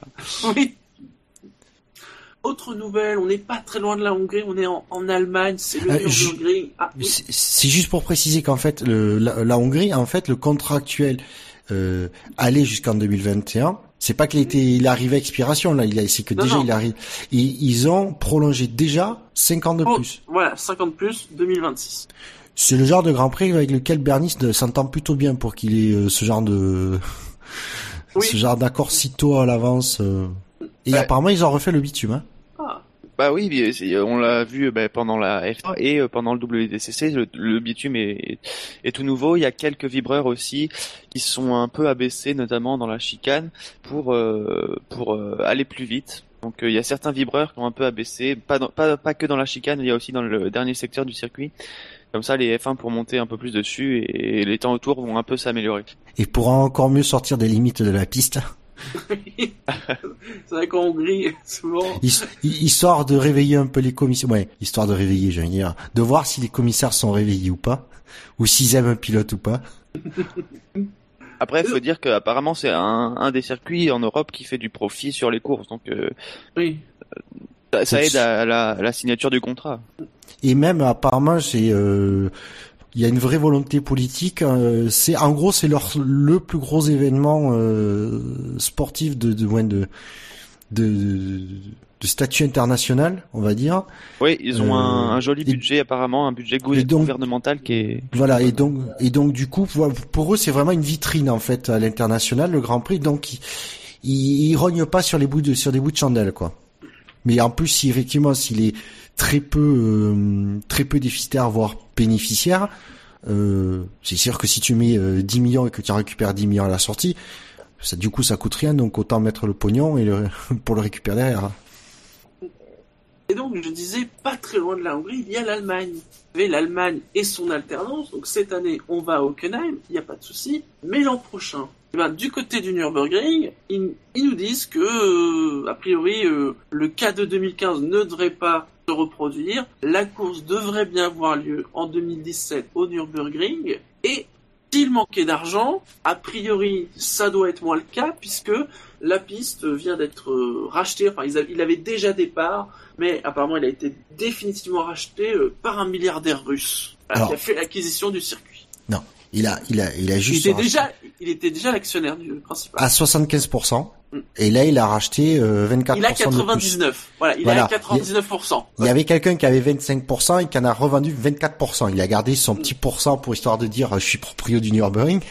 Oui. voilà, c'est une société. Euh, mais euh, voilà, oui, effectivement, il, est, du coup, il est vraiment le maître à bord. Il était déjà bien à l'aise. Le circuit est en discussion avec Bernie pour l'an prochain, donc rien n'est fait. Mais a priori, la situation serait quand même meilleure pour le Nürburgring euh, qu'il y a deux ans. Ou possiblement euh, retour euh, l'an prochain. concernant concernant leur leur retour au calendrier l'an prochain, ils parlent quand même de conditions contractuelles et de risques financiers. Donc oui. tout n'est pas encore ouvert du côté du Nürburgring. de toute façon, il faut être honnête, le Nürburgring c'est pas une entreprise qui rapporte de l'argent. Hein. Oh non. Oui. Bah, tu me diras, vu comment ils entretiennent la piste, ça va pas leur coûter très cher. Hein. Je parle du de la boucle nord. Parce que quand on parle de circuit, normalement, c'est toute l'infrastructure. Il n'y a pas que le circuit de F1. Ah oui, je pense que c'est tout le complexe. Ah oui, oui. Bah, et ça me ferait, moi, ça me ferait, en tout cas, ça me ferait, ça, me plairait pas si qu'en disant j'achète le Nürburgring et que du coup là, t'es pas la boucle nord, parce que finalement, je pense que c'est ça qui m'intéresserait le plus. Bah, de toute façon, ils sont connectés, donc euh, bah, je, vois mal, bah je, vois mal, même comment tu peux acheter l'un sans acheter l'autre en fait. Mais le problème, c'est que la boucle nord, c'est quand même considéré comme une, une route à péage. Ah oui, quand même. C'est pour ça que je me pose la question. C'est-à-dire que si tu, en gros, si tu vas avec ta voiture, que tu te sors, que tu sors comme une merde, normalement ton assureur te couvre parce que t'es pas sur officiellement t'es pas sur un circuit, t'es sur une route à péage. Mais après, c'est peut-être les subtilités pour que, mais qui fait, ça peut être resté une, je pense que ça reste, euh, la, la, boucle nord reste un complexe privé, je pense. Faut voir. Bon, après, c'est les lois allemandes, c'est peut-être différent.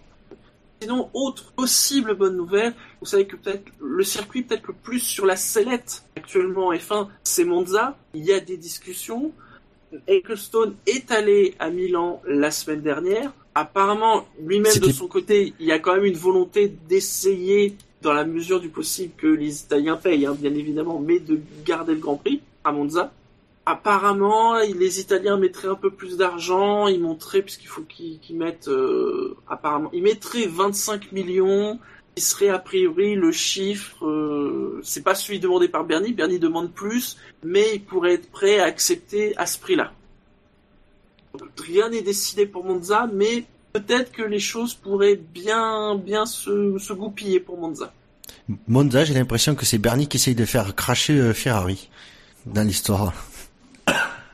Ah, je suis pas sûr que soit Ferrari, enfin, je suis pas sûr que Ferrari mette directement de l'argent en tout cas.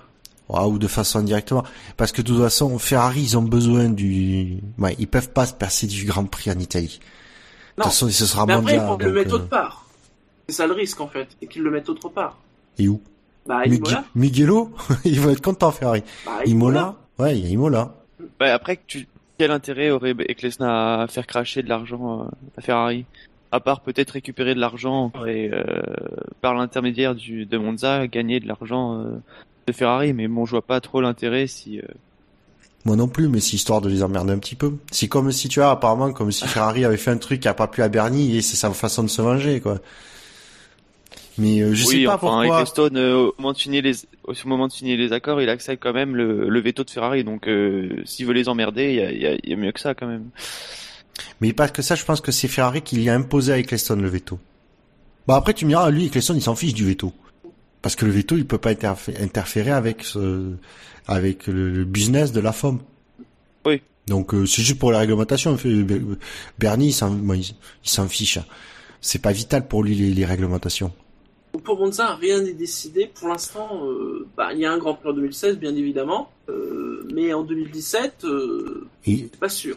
Ils veulent le, c'est des Italiens, ils veulent le faire traîner jusque jusqu'après l'été. Et du coup, on aura une officialisation à Monza. Ah, Monza.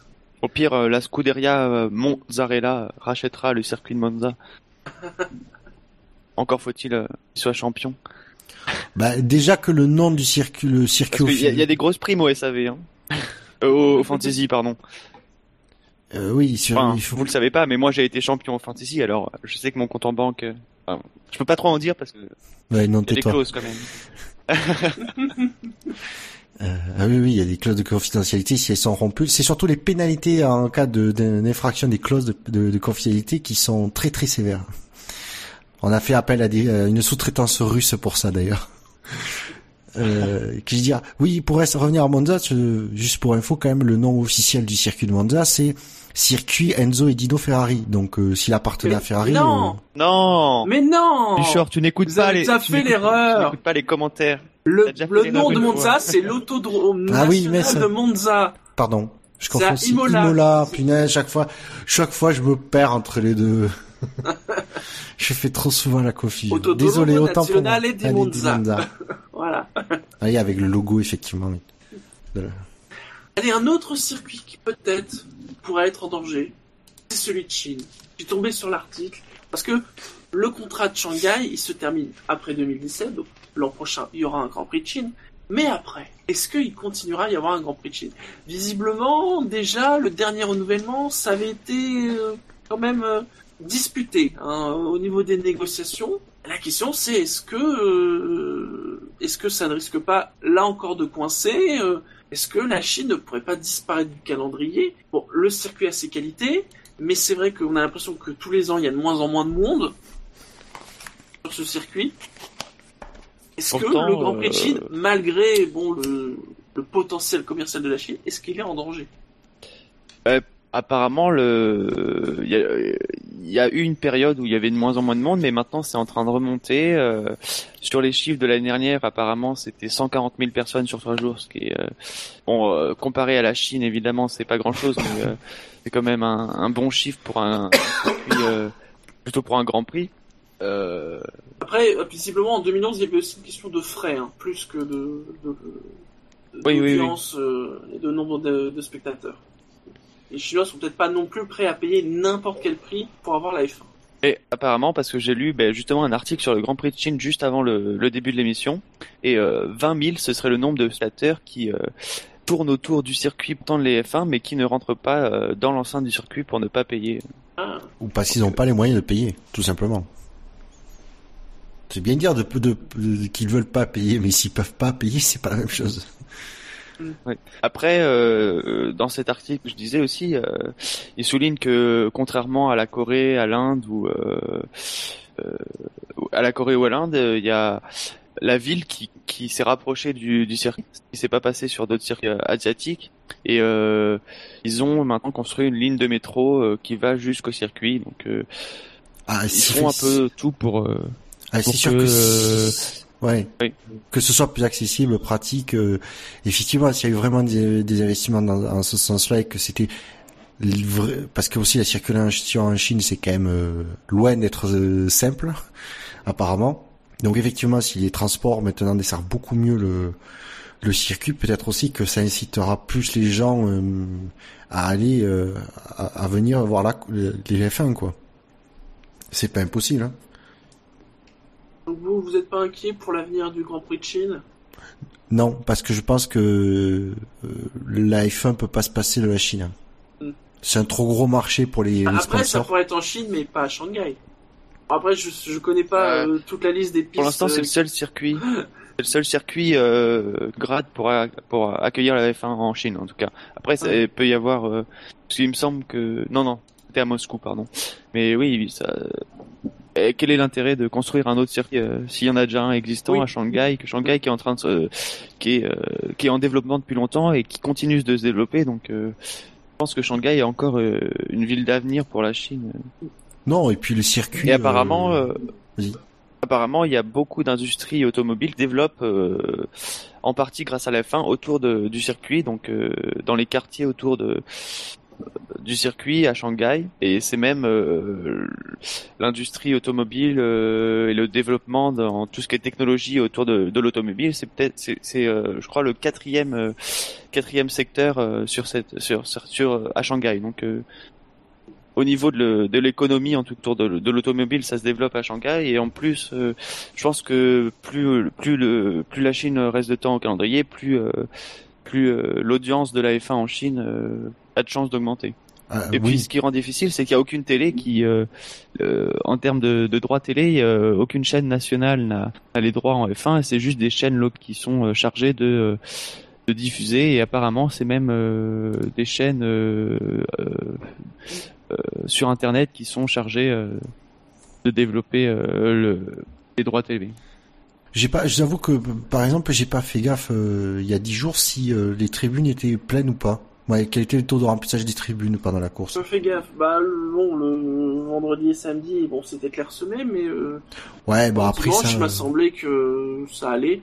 Mais disons que si ça Enfin, en, tout- m'a, cas, sur la tribune principale. Après, sur les autres tribunes, parce que c'est un peu ça, c'est que les autres tribunes sont pas forcément euh, utilisées, et donc euh, j'ai l'impression que tout est de plus en plus concentré sur la tribune principale. de notre côté, euh, le réalisateur, a, euh, ouais, les caméramans ont, ont tellement tendance à tellement zoomer sur les F1 qu'on a même du mal à voir la piste qui est autour de la voiture. Que euh, si on arrive à voir les tribunes dans ces conditions, c'est difficile. Très bien. Bon, Et moi, je, dis tant mieux si ça reste au calendrier parce que c'est quand même un circuit intéressant dans l'année. Et enfin, un autre circuit, alors, qui n'est pas en F1, mais qui a été en F1, et qui aimerait peut-être revenir en F1. Parce que, bon, vous savez, c'est une histoire euh, assez classique, c'est que quand une certaine nationalité marche bien, ça donne des envies. Hein. C'est le coup classique. Et donc Max Verstappen et sa licence néerlandaise, eh ben, ça donne des envies du côté de Zandvoort. Zandvoort, très grand nom de l'histoire de la F1. On n'y va plus depuis euh, les années 80, hein, je, si je me trompe pas.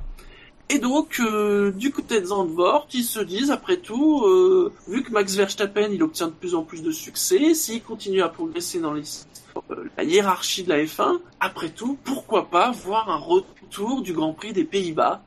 Euh, Je sais pas si le circuit de Zandvoort lui-même est encore homologué F1, hein, euh, il y aurait peut-être beaucoup de travaux euh, à faire, mais ils se disent, après tout, euh, pourquoi pas Dernier Grand Prix de F1 à Zandvoort 85. 85, voilà. Non, vous aimeriez pas revoir, euh, revoir un Grand Prix des Pays-Bas? Mais le, le problème, il y a le calou dans le calendrier. En plus, à la place de, de notre course, euh, il est là le problème maintenant, à pas. À parler À la place de Monza. Ah, tu déconnes, mais couplé avec le Grand Prix de Belgique, euh, en alternance, de hein. Monza, euh, Non, mais Oui. Oui, mais si on prend en compte le circuit de Belgique, euh, ça fait un peu proche du circuit de Belgique. On sait qu'il y a, il y a beaucoup de, de Néerlandais qui viennent euh, en Belgique. Si ça réduit la tendance oui, mais, au Grand Prix de oui, Belgique, mais le Grand si Prix de Belgique, ben, Dorn, si Van Dorn, il explose, les Belges aussi, vont vouloir continuer à avoir leur Grand Prix. Alors, on va être, on par contre, on va Ah, être franc, quoi. hein. Je vais être cash d'entrée. hein. Entre Zandvoort et Spa, mon choix il est vite fait. hein. je pense que si tu poses la question à, à aux, aux, fans de F1, ils vont vite te répondre. Donc euh, Zandvoort, oui, mais il faut pas que ce soit le, au détriment de Spa. C'est tout. Précisons, hein, c'est vraiment qu'à l'ordre de l'idée. Hein. On est vraiment loin, loin, oui. loin de revoir euh, un Grand Prix à Zandvoort. Mais après tout, ils se disent pourquoi pas. Hein. Voilà, pourquoi pas. Pourquoi Allez messieurs, on va fermer bon. dans. Ce... Ah oui? Non mais euh, Van Dorm, il est un peu plus euh, flamand que wallon, donc la partie néerlandaise. Euh, euh, les Belges peuvent très bien, enfin les Belges flamands peuvent très bien privilégier Zandvoort. Il nous manque notre Belge de service là pour pour aborder la question. Oui. Ben, si tu nous écoutes. Alors le, le, le, le propriétaire, le nouveau propriétaire du circuit de Zandvoort, le, le prince Bernard d'Orange Nassau, euh, il dit lui-même hein, que bon, euh, attention, euh, au niveau des, il peut y avoir des vrais problèmes logistiques, hein, mais il estime que des solutions peuvent être mises en place hein, et que d'autres circuits sont confrontés à ce type de difficultés. Ils disent l'avantage de Zandvoort est que nous avons une gare, nous pouvons donc utiliser des trains ou des bus depuis Harlem, aux Pays-Bas. Hein, pas... pas à New York.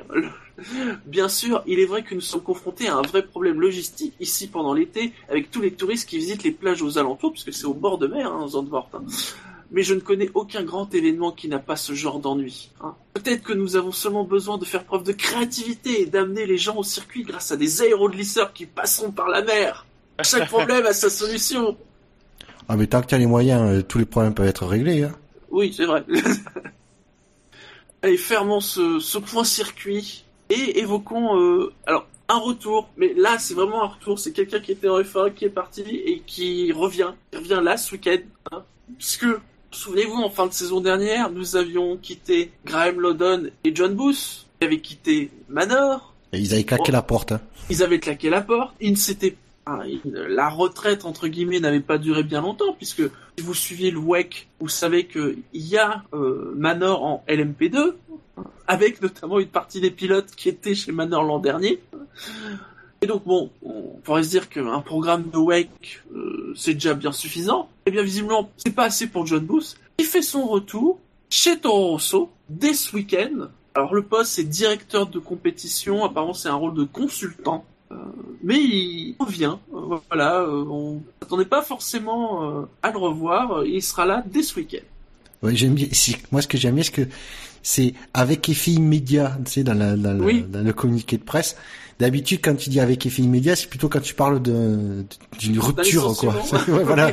c'est, que là, c'est, euh, t'as presque l'impression qu'ils sont dans l'urgence. Oui, alors que bizarrement, euh, oui, ils ont pas l'air. Euh... Enfin, ça va plutôt bien quand même pour Toro Rosso en ce moment. Ouais, c'est pas trop enfin, mal. Enfin, c'est pas, voilà, c'est pas mal, c'est pas trop mal. Bon, je pense qu'ils ont pas pensé à ça. C'est juste une précision dans le cliquet et puis. Euh... En attendant, ça prouve quand même la valeur de de, de, de, de ouais, des fondateurs de, de Manor à la, à la base, quoi. C'est que c'est pas des amateurs, quoi. C'est oui c'est quand même dire c'est Toro Rosso qui, re, qui les recrute qui les recrute c'est pas qui le recrute hein, attention. Ouais qui le recrute. C'est pas Lodon Lodon il ben, après de, du way. Pour l'instant voilà je pense que c'est en fait je pense que c'est un peu ça quoi. C'est que comme ils ont leur projet en en, en WEC euh, ben il fallait bien quand même qu'il y en ait un des deux qui qui supervise ça. Donc euh, ben c'est je pense que s'ils avaient pu avoir les deux euh, ils auraient peut-être ouais euh, Lodon, il aurait peut-être, euh, il serait peut-être aussi revenu en F1 quoi, s'il si, n'avait pas le WEC à s'occuper.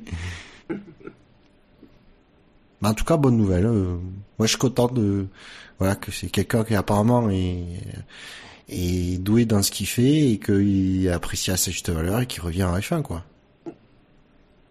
Très bien, messieurs. Clôturons cette première partie des actus, hein, première partie qui était bien dense, en faisant notre pause entre guillemets habituelle avec les citations. Messieurs, est-ce que vous avez pris le temps de préparer des citations? Alors, je la, il faut que je la retrouve. Je sais c'est la, situation, la citation que je veux euh, sortir, mais il faut que je la retrouve. C'est pas grave. Alors, Donc, je, je, vous laisse je, commencer. je vais commencer par, par la mienne dans ce cas-là. C'est une citation de Bernie qui, qui, pose, enfin, qui dit pose une question intéressante. Parce que bon, euh, vous savez que Bernie n'est pas le dernier pour euh, critiquer la situation au F1 actuellement. Hein il est, non, il est pas le dernier pour critiquer la F1 tout court. tout court, tout court. Parce que même quand il y a rien à critiquer, il trouve à critiquer. Et donc, il, comme il dit, il, il y a des choses qu'il ne comprend pas. hein. Il dit d'ailleurs, vous savez ce que je ne comprends pas? Quand Michael Schumacher gagnait beaucoup de courses et de championnats du monde, et Red Bull aussi, on n'avait jamais l'impression que ces équipes dominaient la Formule 1. Je pense que le problème que nous avons maintenant, c'est que Mercedes a un tel niveau qu'il se qualifie premier et deuxième et finissent la course premier et deuxième. Ce n'était pas ainsi avec Michael. il a la mémoire courte, hein. Il a la mémoire très courte. C'est ça la question qui m'interroge, c'est est-ce que fondamentalement c'était pas la même chose Est-ce qu'il n'y avait pas finalement les mêmes critiques à l'époque? Les deux, puisqu'il cite la domination Red Bull, la domination Ferrari et Schumacher. Moi j'ai l'impression quand même que oui, euh, il y avait les, oui les, mêmes euh, les mêmes reproches. Pendant plus longtemps encore. C'est ça. Alors, on a eu que deux hommes sur l'article que j'ai, où j'ai trouvé la citation, c'est vrai que statistiquement, c'est pas aussi fort que ce que fait Mercedes, mais quand même. il, souligne, voilà, entre 2000 et 2004, Ferrari signé 23 doublés, 12 pour Red Bull de 2010 à 2013 et 24 pour Mercedes depuis 2014. Donc c'est vrai, statistiquement c'est vrai, c'est pas aussi fort. Et puis pareil pour, les, premières lignes sur le cas Red Bull, euh, Red Bull ça a été alterné euh, un an sur deux les, les grosses dominations Red Bull. Donc euh, peut-être que c'est même s'il y a eu beaucoup beaucoup de critiques à ce moment-là quand même. Ferrari, hein. Ferrari, il y a eu des années. Pas, oui, oui, 2004, bah on sait ce que c'est. 2003, c'était un peu plus compliqué, mais bon. Mais il y avait aussi quand même à l'époque des reproches sur le fait qu'une écurie ah, oui. dominait la saison. Enfin, il y a en effet un côté mémoire courte.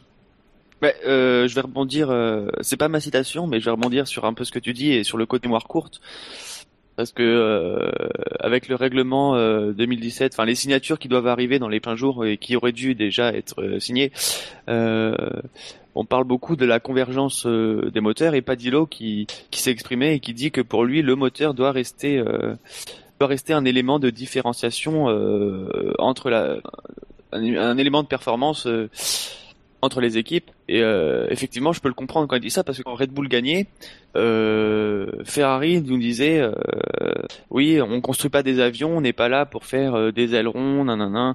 Euh, on n'est pas là pour euh, pour construire des, des fusées aérodynamiques. la course c'est pas bah c'est pas de l'aérodynamisme et maintenant qu'on que Mercedes a une domination grâce entre autres parce que c'est pas le, le le seul, euh, la seule chose sur, le, sur laquelle ils ont euh, dominé ces dernières années, mais euh, maintenant qu'ils dominent grâce au moteur, Ferrari s'est exprimé. Bon, maintenant, on les entend un peu moins cette année sur ce sujet, comme quoi ça leur dépique le moteur le moteur et devait être un élément de différenciation en fait euh, à entendre tout le monde sur les différentes années parce qu'en en 2012-2013 on nous demandait euh, que l'aéro disparaisse un peu. Maintenant on nous demande que le moteur euh, disparaisse un peu. Donc en, fait il faudrait une, formule monotype pour que ça plaise à tout le monde.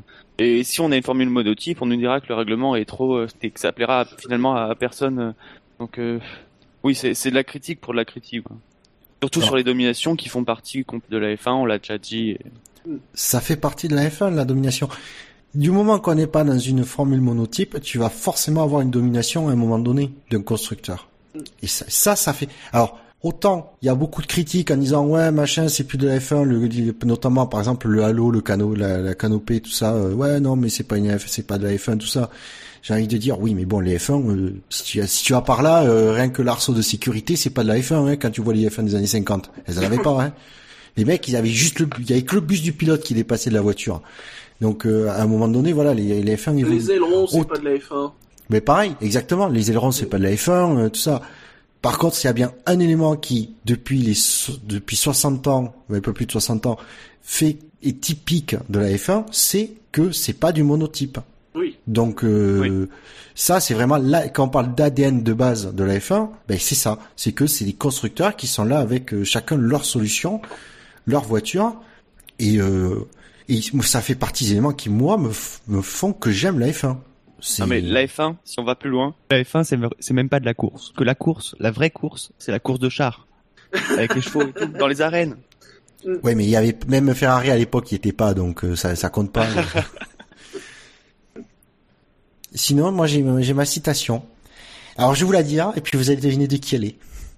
Selon moi, les ingénieurs de Viry-Châtillon ont, fait, ont effectué du très bon travail sur l'unité de puissance l'hiver dernier. Et là, je vous laisse deviner qui a pu dire ça. Helmut Marko. Horner Ah, C'est Shinji qui a gagné. C'est Shinji. De qui a toute gagné. façon, c'est- de toute façon, Non mais ça c'est pouvait être l'un ou l'autre. quand quand je l'ai lu, j'ai failli avoir une attaque cardiaque en me disant ah quelqu'un de chez Red, un haut placé de chez Red Bull a eu des mots aussi gentils envers Renault. Mon Dieu, Dans le contrat. Ils ont pas. c'est certainement dans le contrat en fait. Mais justement, mais non, mais c'est ça fait plaisir quand même que après avoir défoncé Renault dans les médias l'année dernière, ben de voir que quand ça se passe bien, quand il y a eu du boulot qui est fait, ben euh, ils, ils, ils parlent quoi aussi. Ouais. Mais bizarrement, le positif fait beaucoup moins de bruit que le, que le négatif de la Ah dernière. bah oui, forcément. Mais c'est surtout, que- c'est surtout que j'attends que Marco parle sur le sur le positif, parce que Horner, on peut lui reprocher beaucoup de choses, mais euh, il a jamais été le dernier à parler en positif de Renault quand ça marchait bien. Et, euh, il a pas été le dernier à leur taper dessus non plus, mais au moins quand c'était positif, il en parlait. Moins, mais il en parlait quand même. Marco, c'est moins évident d'avoir du positif de sa part. Il y en a eu un peu, il me semble, mais oui, c'est peut-être moins que Horner. Après, il faudra voir quel moteur ils prendront l'an prochain. Mais qui sait, peut-être qu'ils re-signeront chez Renault et qu'ils seront contents de re-signer chez Renault. Et alors, pour euh, pour enchaîner, oui, pour euh, construire ce, ce que tu rajoutes, il y a quand même la, euh, dans les propos qu'il a qu'il a eu, euh, il a dit en, plus, il a dit à un moment donné, mais j'attends la version B avec beaucoup d'espoir. Si elle produit ce qu'elle est supposée produire, alors nous, nous devrions être encore plus compétitifs. Donc si le Renault fait un si le, le pas en avant qui est attendu, euh, il y a peut-être des chances que euh, ouais, la Red Bull va peut-être continuer à aller chez se fournir chez Renault. Hein. Non, chez Tiger.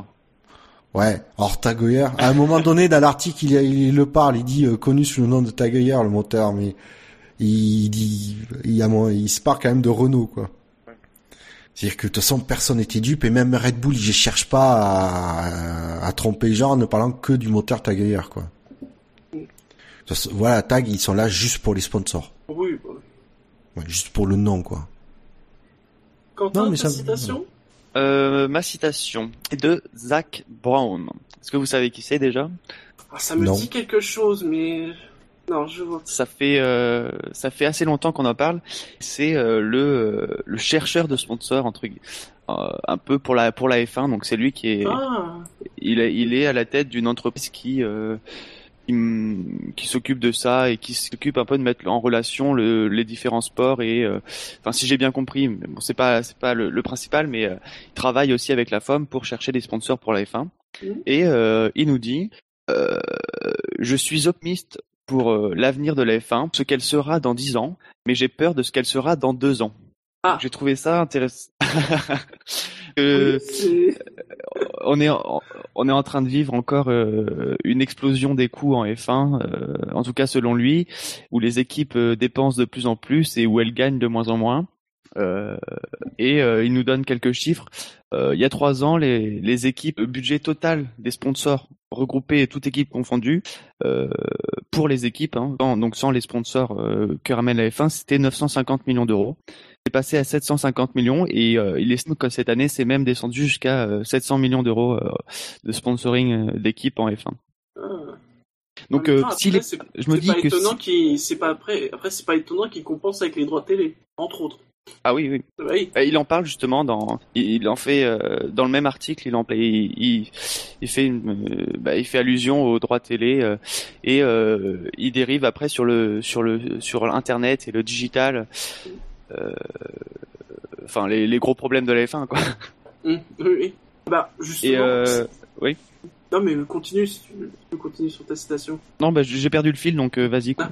Parce que justement, une des actus de la deuxième partie, pour le coup, on peut embrayer sur ça, euh, puisqu'on a parlé des droits télé et de la télé. Et, si vous avez vu cette information, c'est que euh, depuis 2008, l'AF1 aurait perdu un tiers de ses téléspectateurs. Entre 2008 et 2015, en 2015, ils ont comptabilisé euh, environ 400 millions de téléspectateurs. Alors après, euh, la question c'est de savoir, on parle de téléspectateurs, c'est euh, combien de temps de visionnage et tout. Euh, hein, souvent en plus c'est des- c'est du, c'est du téléspectateur cumulé. Euh, on avait déjà évoqué ces, ces, ces questionnements-là, et notamment sur la façon de calculer. euh, mais en tout cas, visiblement, par rapport à leurs chiffres, voilà, la F1 est perdue donc en, l'espace de 7 ans, hein, 2008-2015, un tiers des téléspectateurs. Donc on suppose qu'une partie, notamment puisque on a vu hein, que dans beaucoup de pays ça passait sur le payant, et, ou que ça allait passer sur le payant, je pense au Royaume-Uni, mais donc une partie a dû passer euh, sur, euh, on va dire, les plateformes illégales, mais on ne sait pas dans quelle proportion. Hein. Euh, Est-ce qu'il y en a aussi euh, bah, qui ont arrêté euh, de regarder la F1 Ça, malheureusement, on ne sait pas. Hein. Est-ce que aussi la F1 a pu gagner des téléspectateurs, mais uniquement de façon illégale, ce qui fait qu'on ne les voit pas?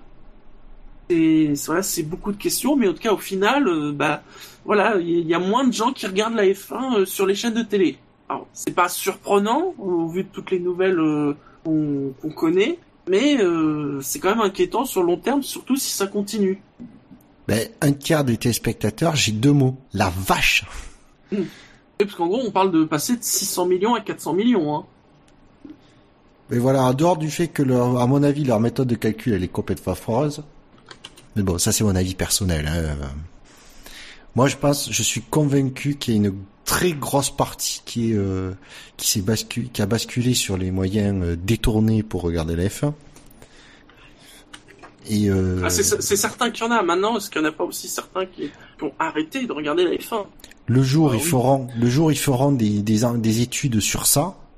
Et euh, alors je pense que la FOM peut pas vraiment le faire. Quoique, oui. Non, elle peut pas, elle peut pas, elle peut pas vraiment le faire parce que ce serait mal vu de euh, envers les chaînes de, de télé qui payent les droits. Mais Bah, par peut contre, ce le serait... faire secrètement. Oui. non, mais Parce du que coup, certaines non. personnes euh, euh, seraient presque à inciter la F1 à, à, à quantifier les personnes qui regardent illégalement la F1 pour euh, parce que ça remonterait les audiences de la F1 et ça permettrait de vendre les, les sponsors plus chers. Donc euh, ils Voilà. ont tout intérêt à compter toutes les audiences. Donc ceux qui ont intérêt en fait à compter, c'est la vraie audience de la F1, donc en comptant Et le légal et l'illégal. perte. Voilà. Il y a une perte. Oui, c'est c'est surtout ceux qui ont intérêt à ça, c'est ceux qui ont intérêt à faire gonfler les prix, c'est euh, des au niveau des sponsors, c'est les écuries. Et donc je serais curieux, je serais curieux qu'une qui peut se permettre ce genre de dépenses. Donc quand je parle, euh, je pense à Red Bull, Ferrari, euh, Mercedes. Euh, je, vois plus Red Bull et, Mercedes faire ce genre d'études. Commander une étude à ce sujet pour pour pour quantifier quoi. En reprenant les mêmes méthodes de, de calcul que que le reste, mais en essayant de voir le d'estimer parce que c'est c'est pas évident. tout le monde va pas avouer qu'il regarde de façon illégale quelque chose, euh, mais de- d'essayer de- d'estimer cette, euh, cette audience quoi. Et peut-être envisager, peut-être de continuer à renforcer euh, la présence de la F1 sur Internet. On a souvent parlé de ça dans le SAV, même si bon, ils se rattrapent quand même. On, se moque d'eux souvent de leur retard, mais il y a un compte Facebook, il y a un compte euh, Twitter, il y a un compte YouTube de la F1. Ça a mis du temps, mais ils existent. Non mais c'est comme moi, je suis sur les réseaux sociaux, hein. Mais bon, D'ailleurs, alors J'ai un F1 compte Facebook qui me sert. Déjà, gé- alors, déjà généré plus de 1 milliard d'impressions sur les réseaux sociaux pour l'année en cours. Je pense impressions, réactions, c'est tout ce qui est pouce vert et tout ça. Obtenu 21,5 millions de fans sur Facebook et 10,5 millions de vues pour ses vidéos. c'est ouais, il faudra expliquer quand même qu'à l'ère de, de nos jours, euh, 10, 10 millions de vues pour un sport mondial, c'est peanuts. Rien que quand tu vois que les youtubeurs ils génèrent euh, 10 fois ça sur une vidéo, euh, Mais même, En un mois même, Parce que là, là on parle Mais sur même- une année. hein. oui. Non mais y a pas besoin d'être un youtubeur, hein. Même un tas qui joue du piano, euh, ça Oui, fait beaucoup plus d'audience. ouais, mais tentez pas, je vais faire le- la recherche sur YouTube pour voir le nombre de vidéos qui font plus de 10 millions quoi. Là, on parle de 10 millions de vues pour toutes les vidéos sorties. Hein. Oui, cumulé. Oui. Cumulé, hein, c'est du cumulé oui, a non, mais priori sur 2015, hein, parce qu'avant 2015, ça n'existe pas, tout simplement. Je sais pas si on peut le Ah, j'ai un chat qui joue du piano et il y a 43 millions de vues. Faudrait la renvoyer, faudrait la renvoyer année, le Pas que sur une année, il faut Ah non, pas sur une année, pas sur une année, mais non. Voilà. Mais sur une seule vidéo par contre. Oui. Oui, mais attends, elle est sortie quand la vidéo? C'est ça qu'il faut regarder. Et si ça se trouve, elle est sortie il y a trois semaines.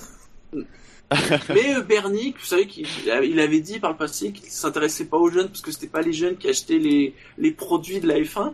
Euh, il, reconsidère ça quand même. Il dit euh, j'ai bien compris quand même l'importance aujourd'hui des réseaux sociaux et euh, que ça, peut aider la F1 en effet. Mais le problème, c'est que les gens à qui ils vendent le, marché F1, eux, ce sont quand même au moins, la- j'allais dire souvent des marques qui cherchent peut-être à cibler une, une- un public plus jeune. Donc, euh, Bah, ça dépend.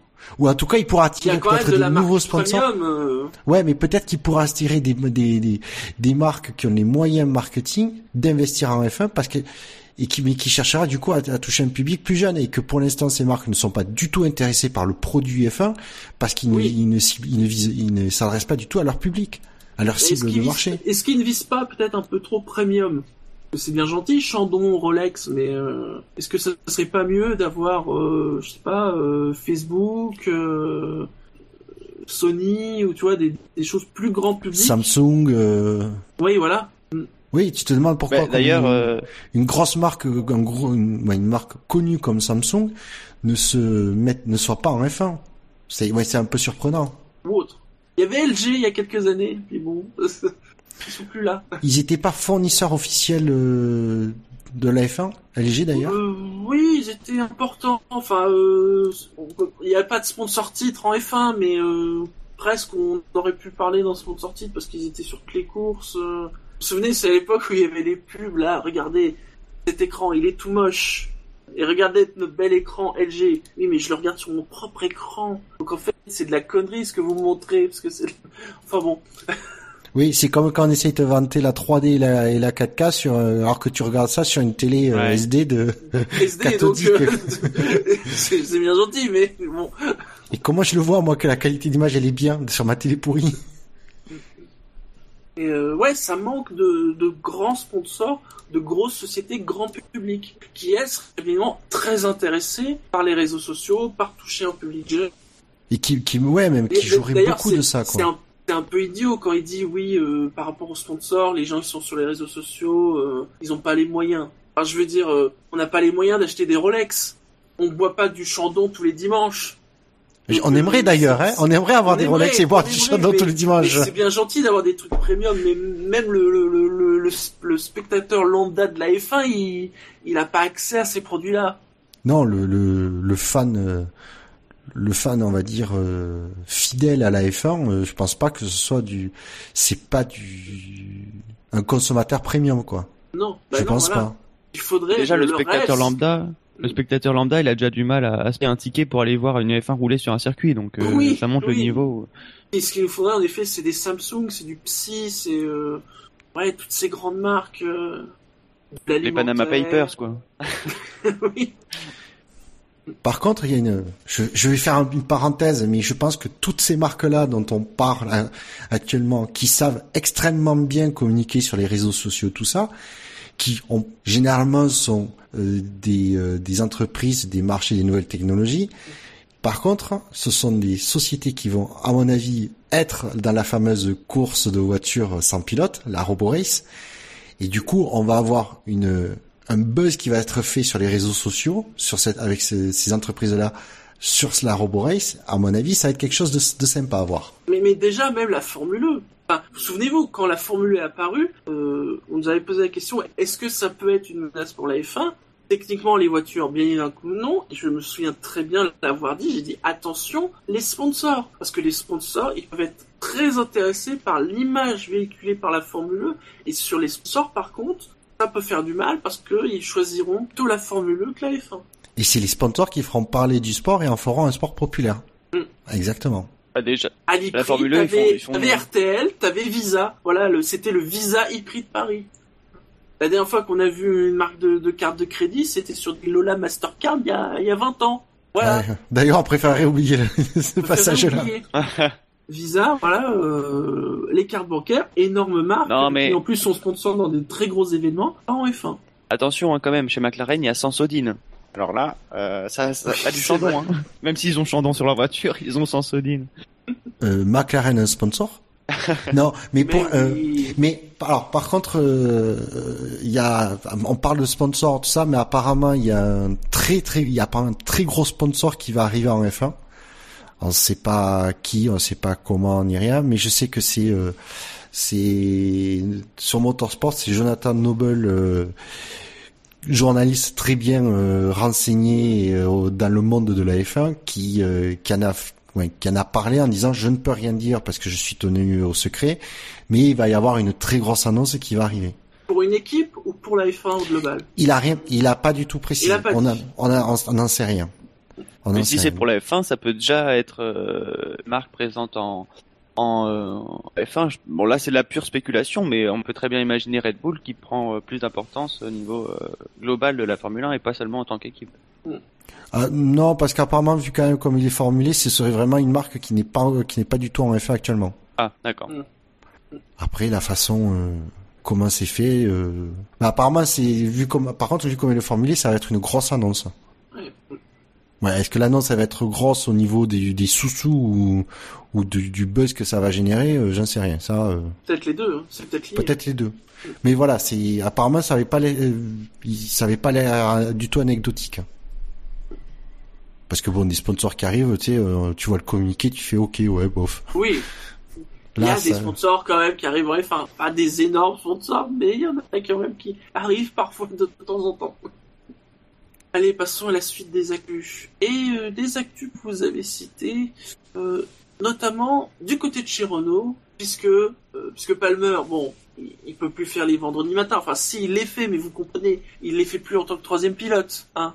Eh bien, Oui. Renault nous refait le coup, entre guillemets, hein, puisque euh, c'est le russe, en plus ça tombe bien, Sergei Sirotkin, qui rejoint Renault F1 et qui roulera le vendredi, dès ce vendredi, donc au Grand Prix de Russie. Voilà. Alors c'est comme John- Booth, c'est avec effet immédiat. Oui. Bah, donc a priori, ça ne, serait, ça ne serait pas que pour la Russie, ça serait donc euh, peut-être, on le reverrait euh, sur d'autres vendredis matins. Ben, on va voir parce qu'il devait arriver en tant que titulaire euh, chez chez Sauber. Sauveur, oui. Il y a, je sais plus combien il y a. l'argent. Ben en fait c'est ça, c'est qu'apparemment il devait amener un budget. euh, on avait promis un budget qui finalement n'a jamais été euh, euh, ouais, donné. Donc Sauber, comme Sauber, on le sait, sont très friands des budgets, mais pas forcément Oh de. oui. Pas, mais le problème c'est qu'apparemment chez, Mhm. chez Sauber, tu peux venir avec un budget, t'es pas sûr d'avoir euh, le baquet même si, c'est dans le contrat. Donc, euh, Non, oui, mais il faut avoir ça. le budget, ça c'est sûr. On te promet un baquet, mais tu n'as pas le baquet. Voilà, mais euh, là c'est euh, c'est surtout alors faut préciser quand même que Sirotkin il est actuellement en GP2 dans l'écurie ART dont le copropriétaire s'appelle Frédéric Vasseur qui se trouve Oui. être directeur de l'écurie Renault. Oui. Je sais pas si vous arrivez à faire le lien. euh, Ça, va. Ça va, c'est ça. dur, hein. Ça va, je vous ai pas perdu. Bon, voilà. Donc voilà, quand j'ai vu d'où il venait, je me suis dit, c'est, bon, je suis pas surpris. Après, pour l'instant, apparemment, il, il est en tête du championnat GP2 cette année. Euh, après sa deuxième participation, il a quand même un, CV qui est pas non plus euh, ridicule. Disons que on- on- il y a des titulaires actuellement en F1 qui ont quand même un CV bien moins bon que le sien.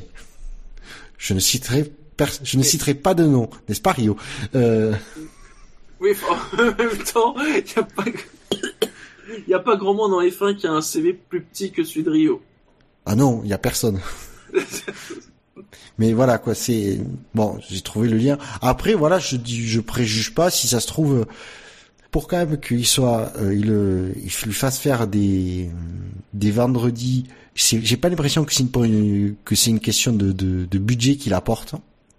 Est-ce qu'il y a des opportunités après Bah, commerciales euh, là, ce Certainement. hein, euh, là, ce week-end, il y a un côté image. oui, il y a un côté image. un pilote russe, c'est quand même, quand même Ouais, bien. mais, ouais, mais tu aurais juste annoncé, on lui fait faire un, on va lui faire un vendredi, c'est, voilà, et puis il est en GP2, on voudrait voir ce qu'il donne en F1, on profite de la Russie, euh, pourquoi pas, ça fait un coup, de- ça fait un petit coup de com, euh, il y a un côté image, voilà, ça marche.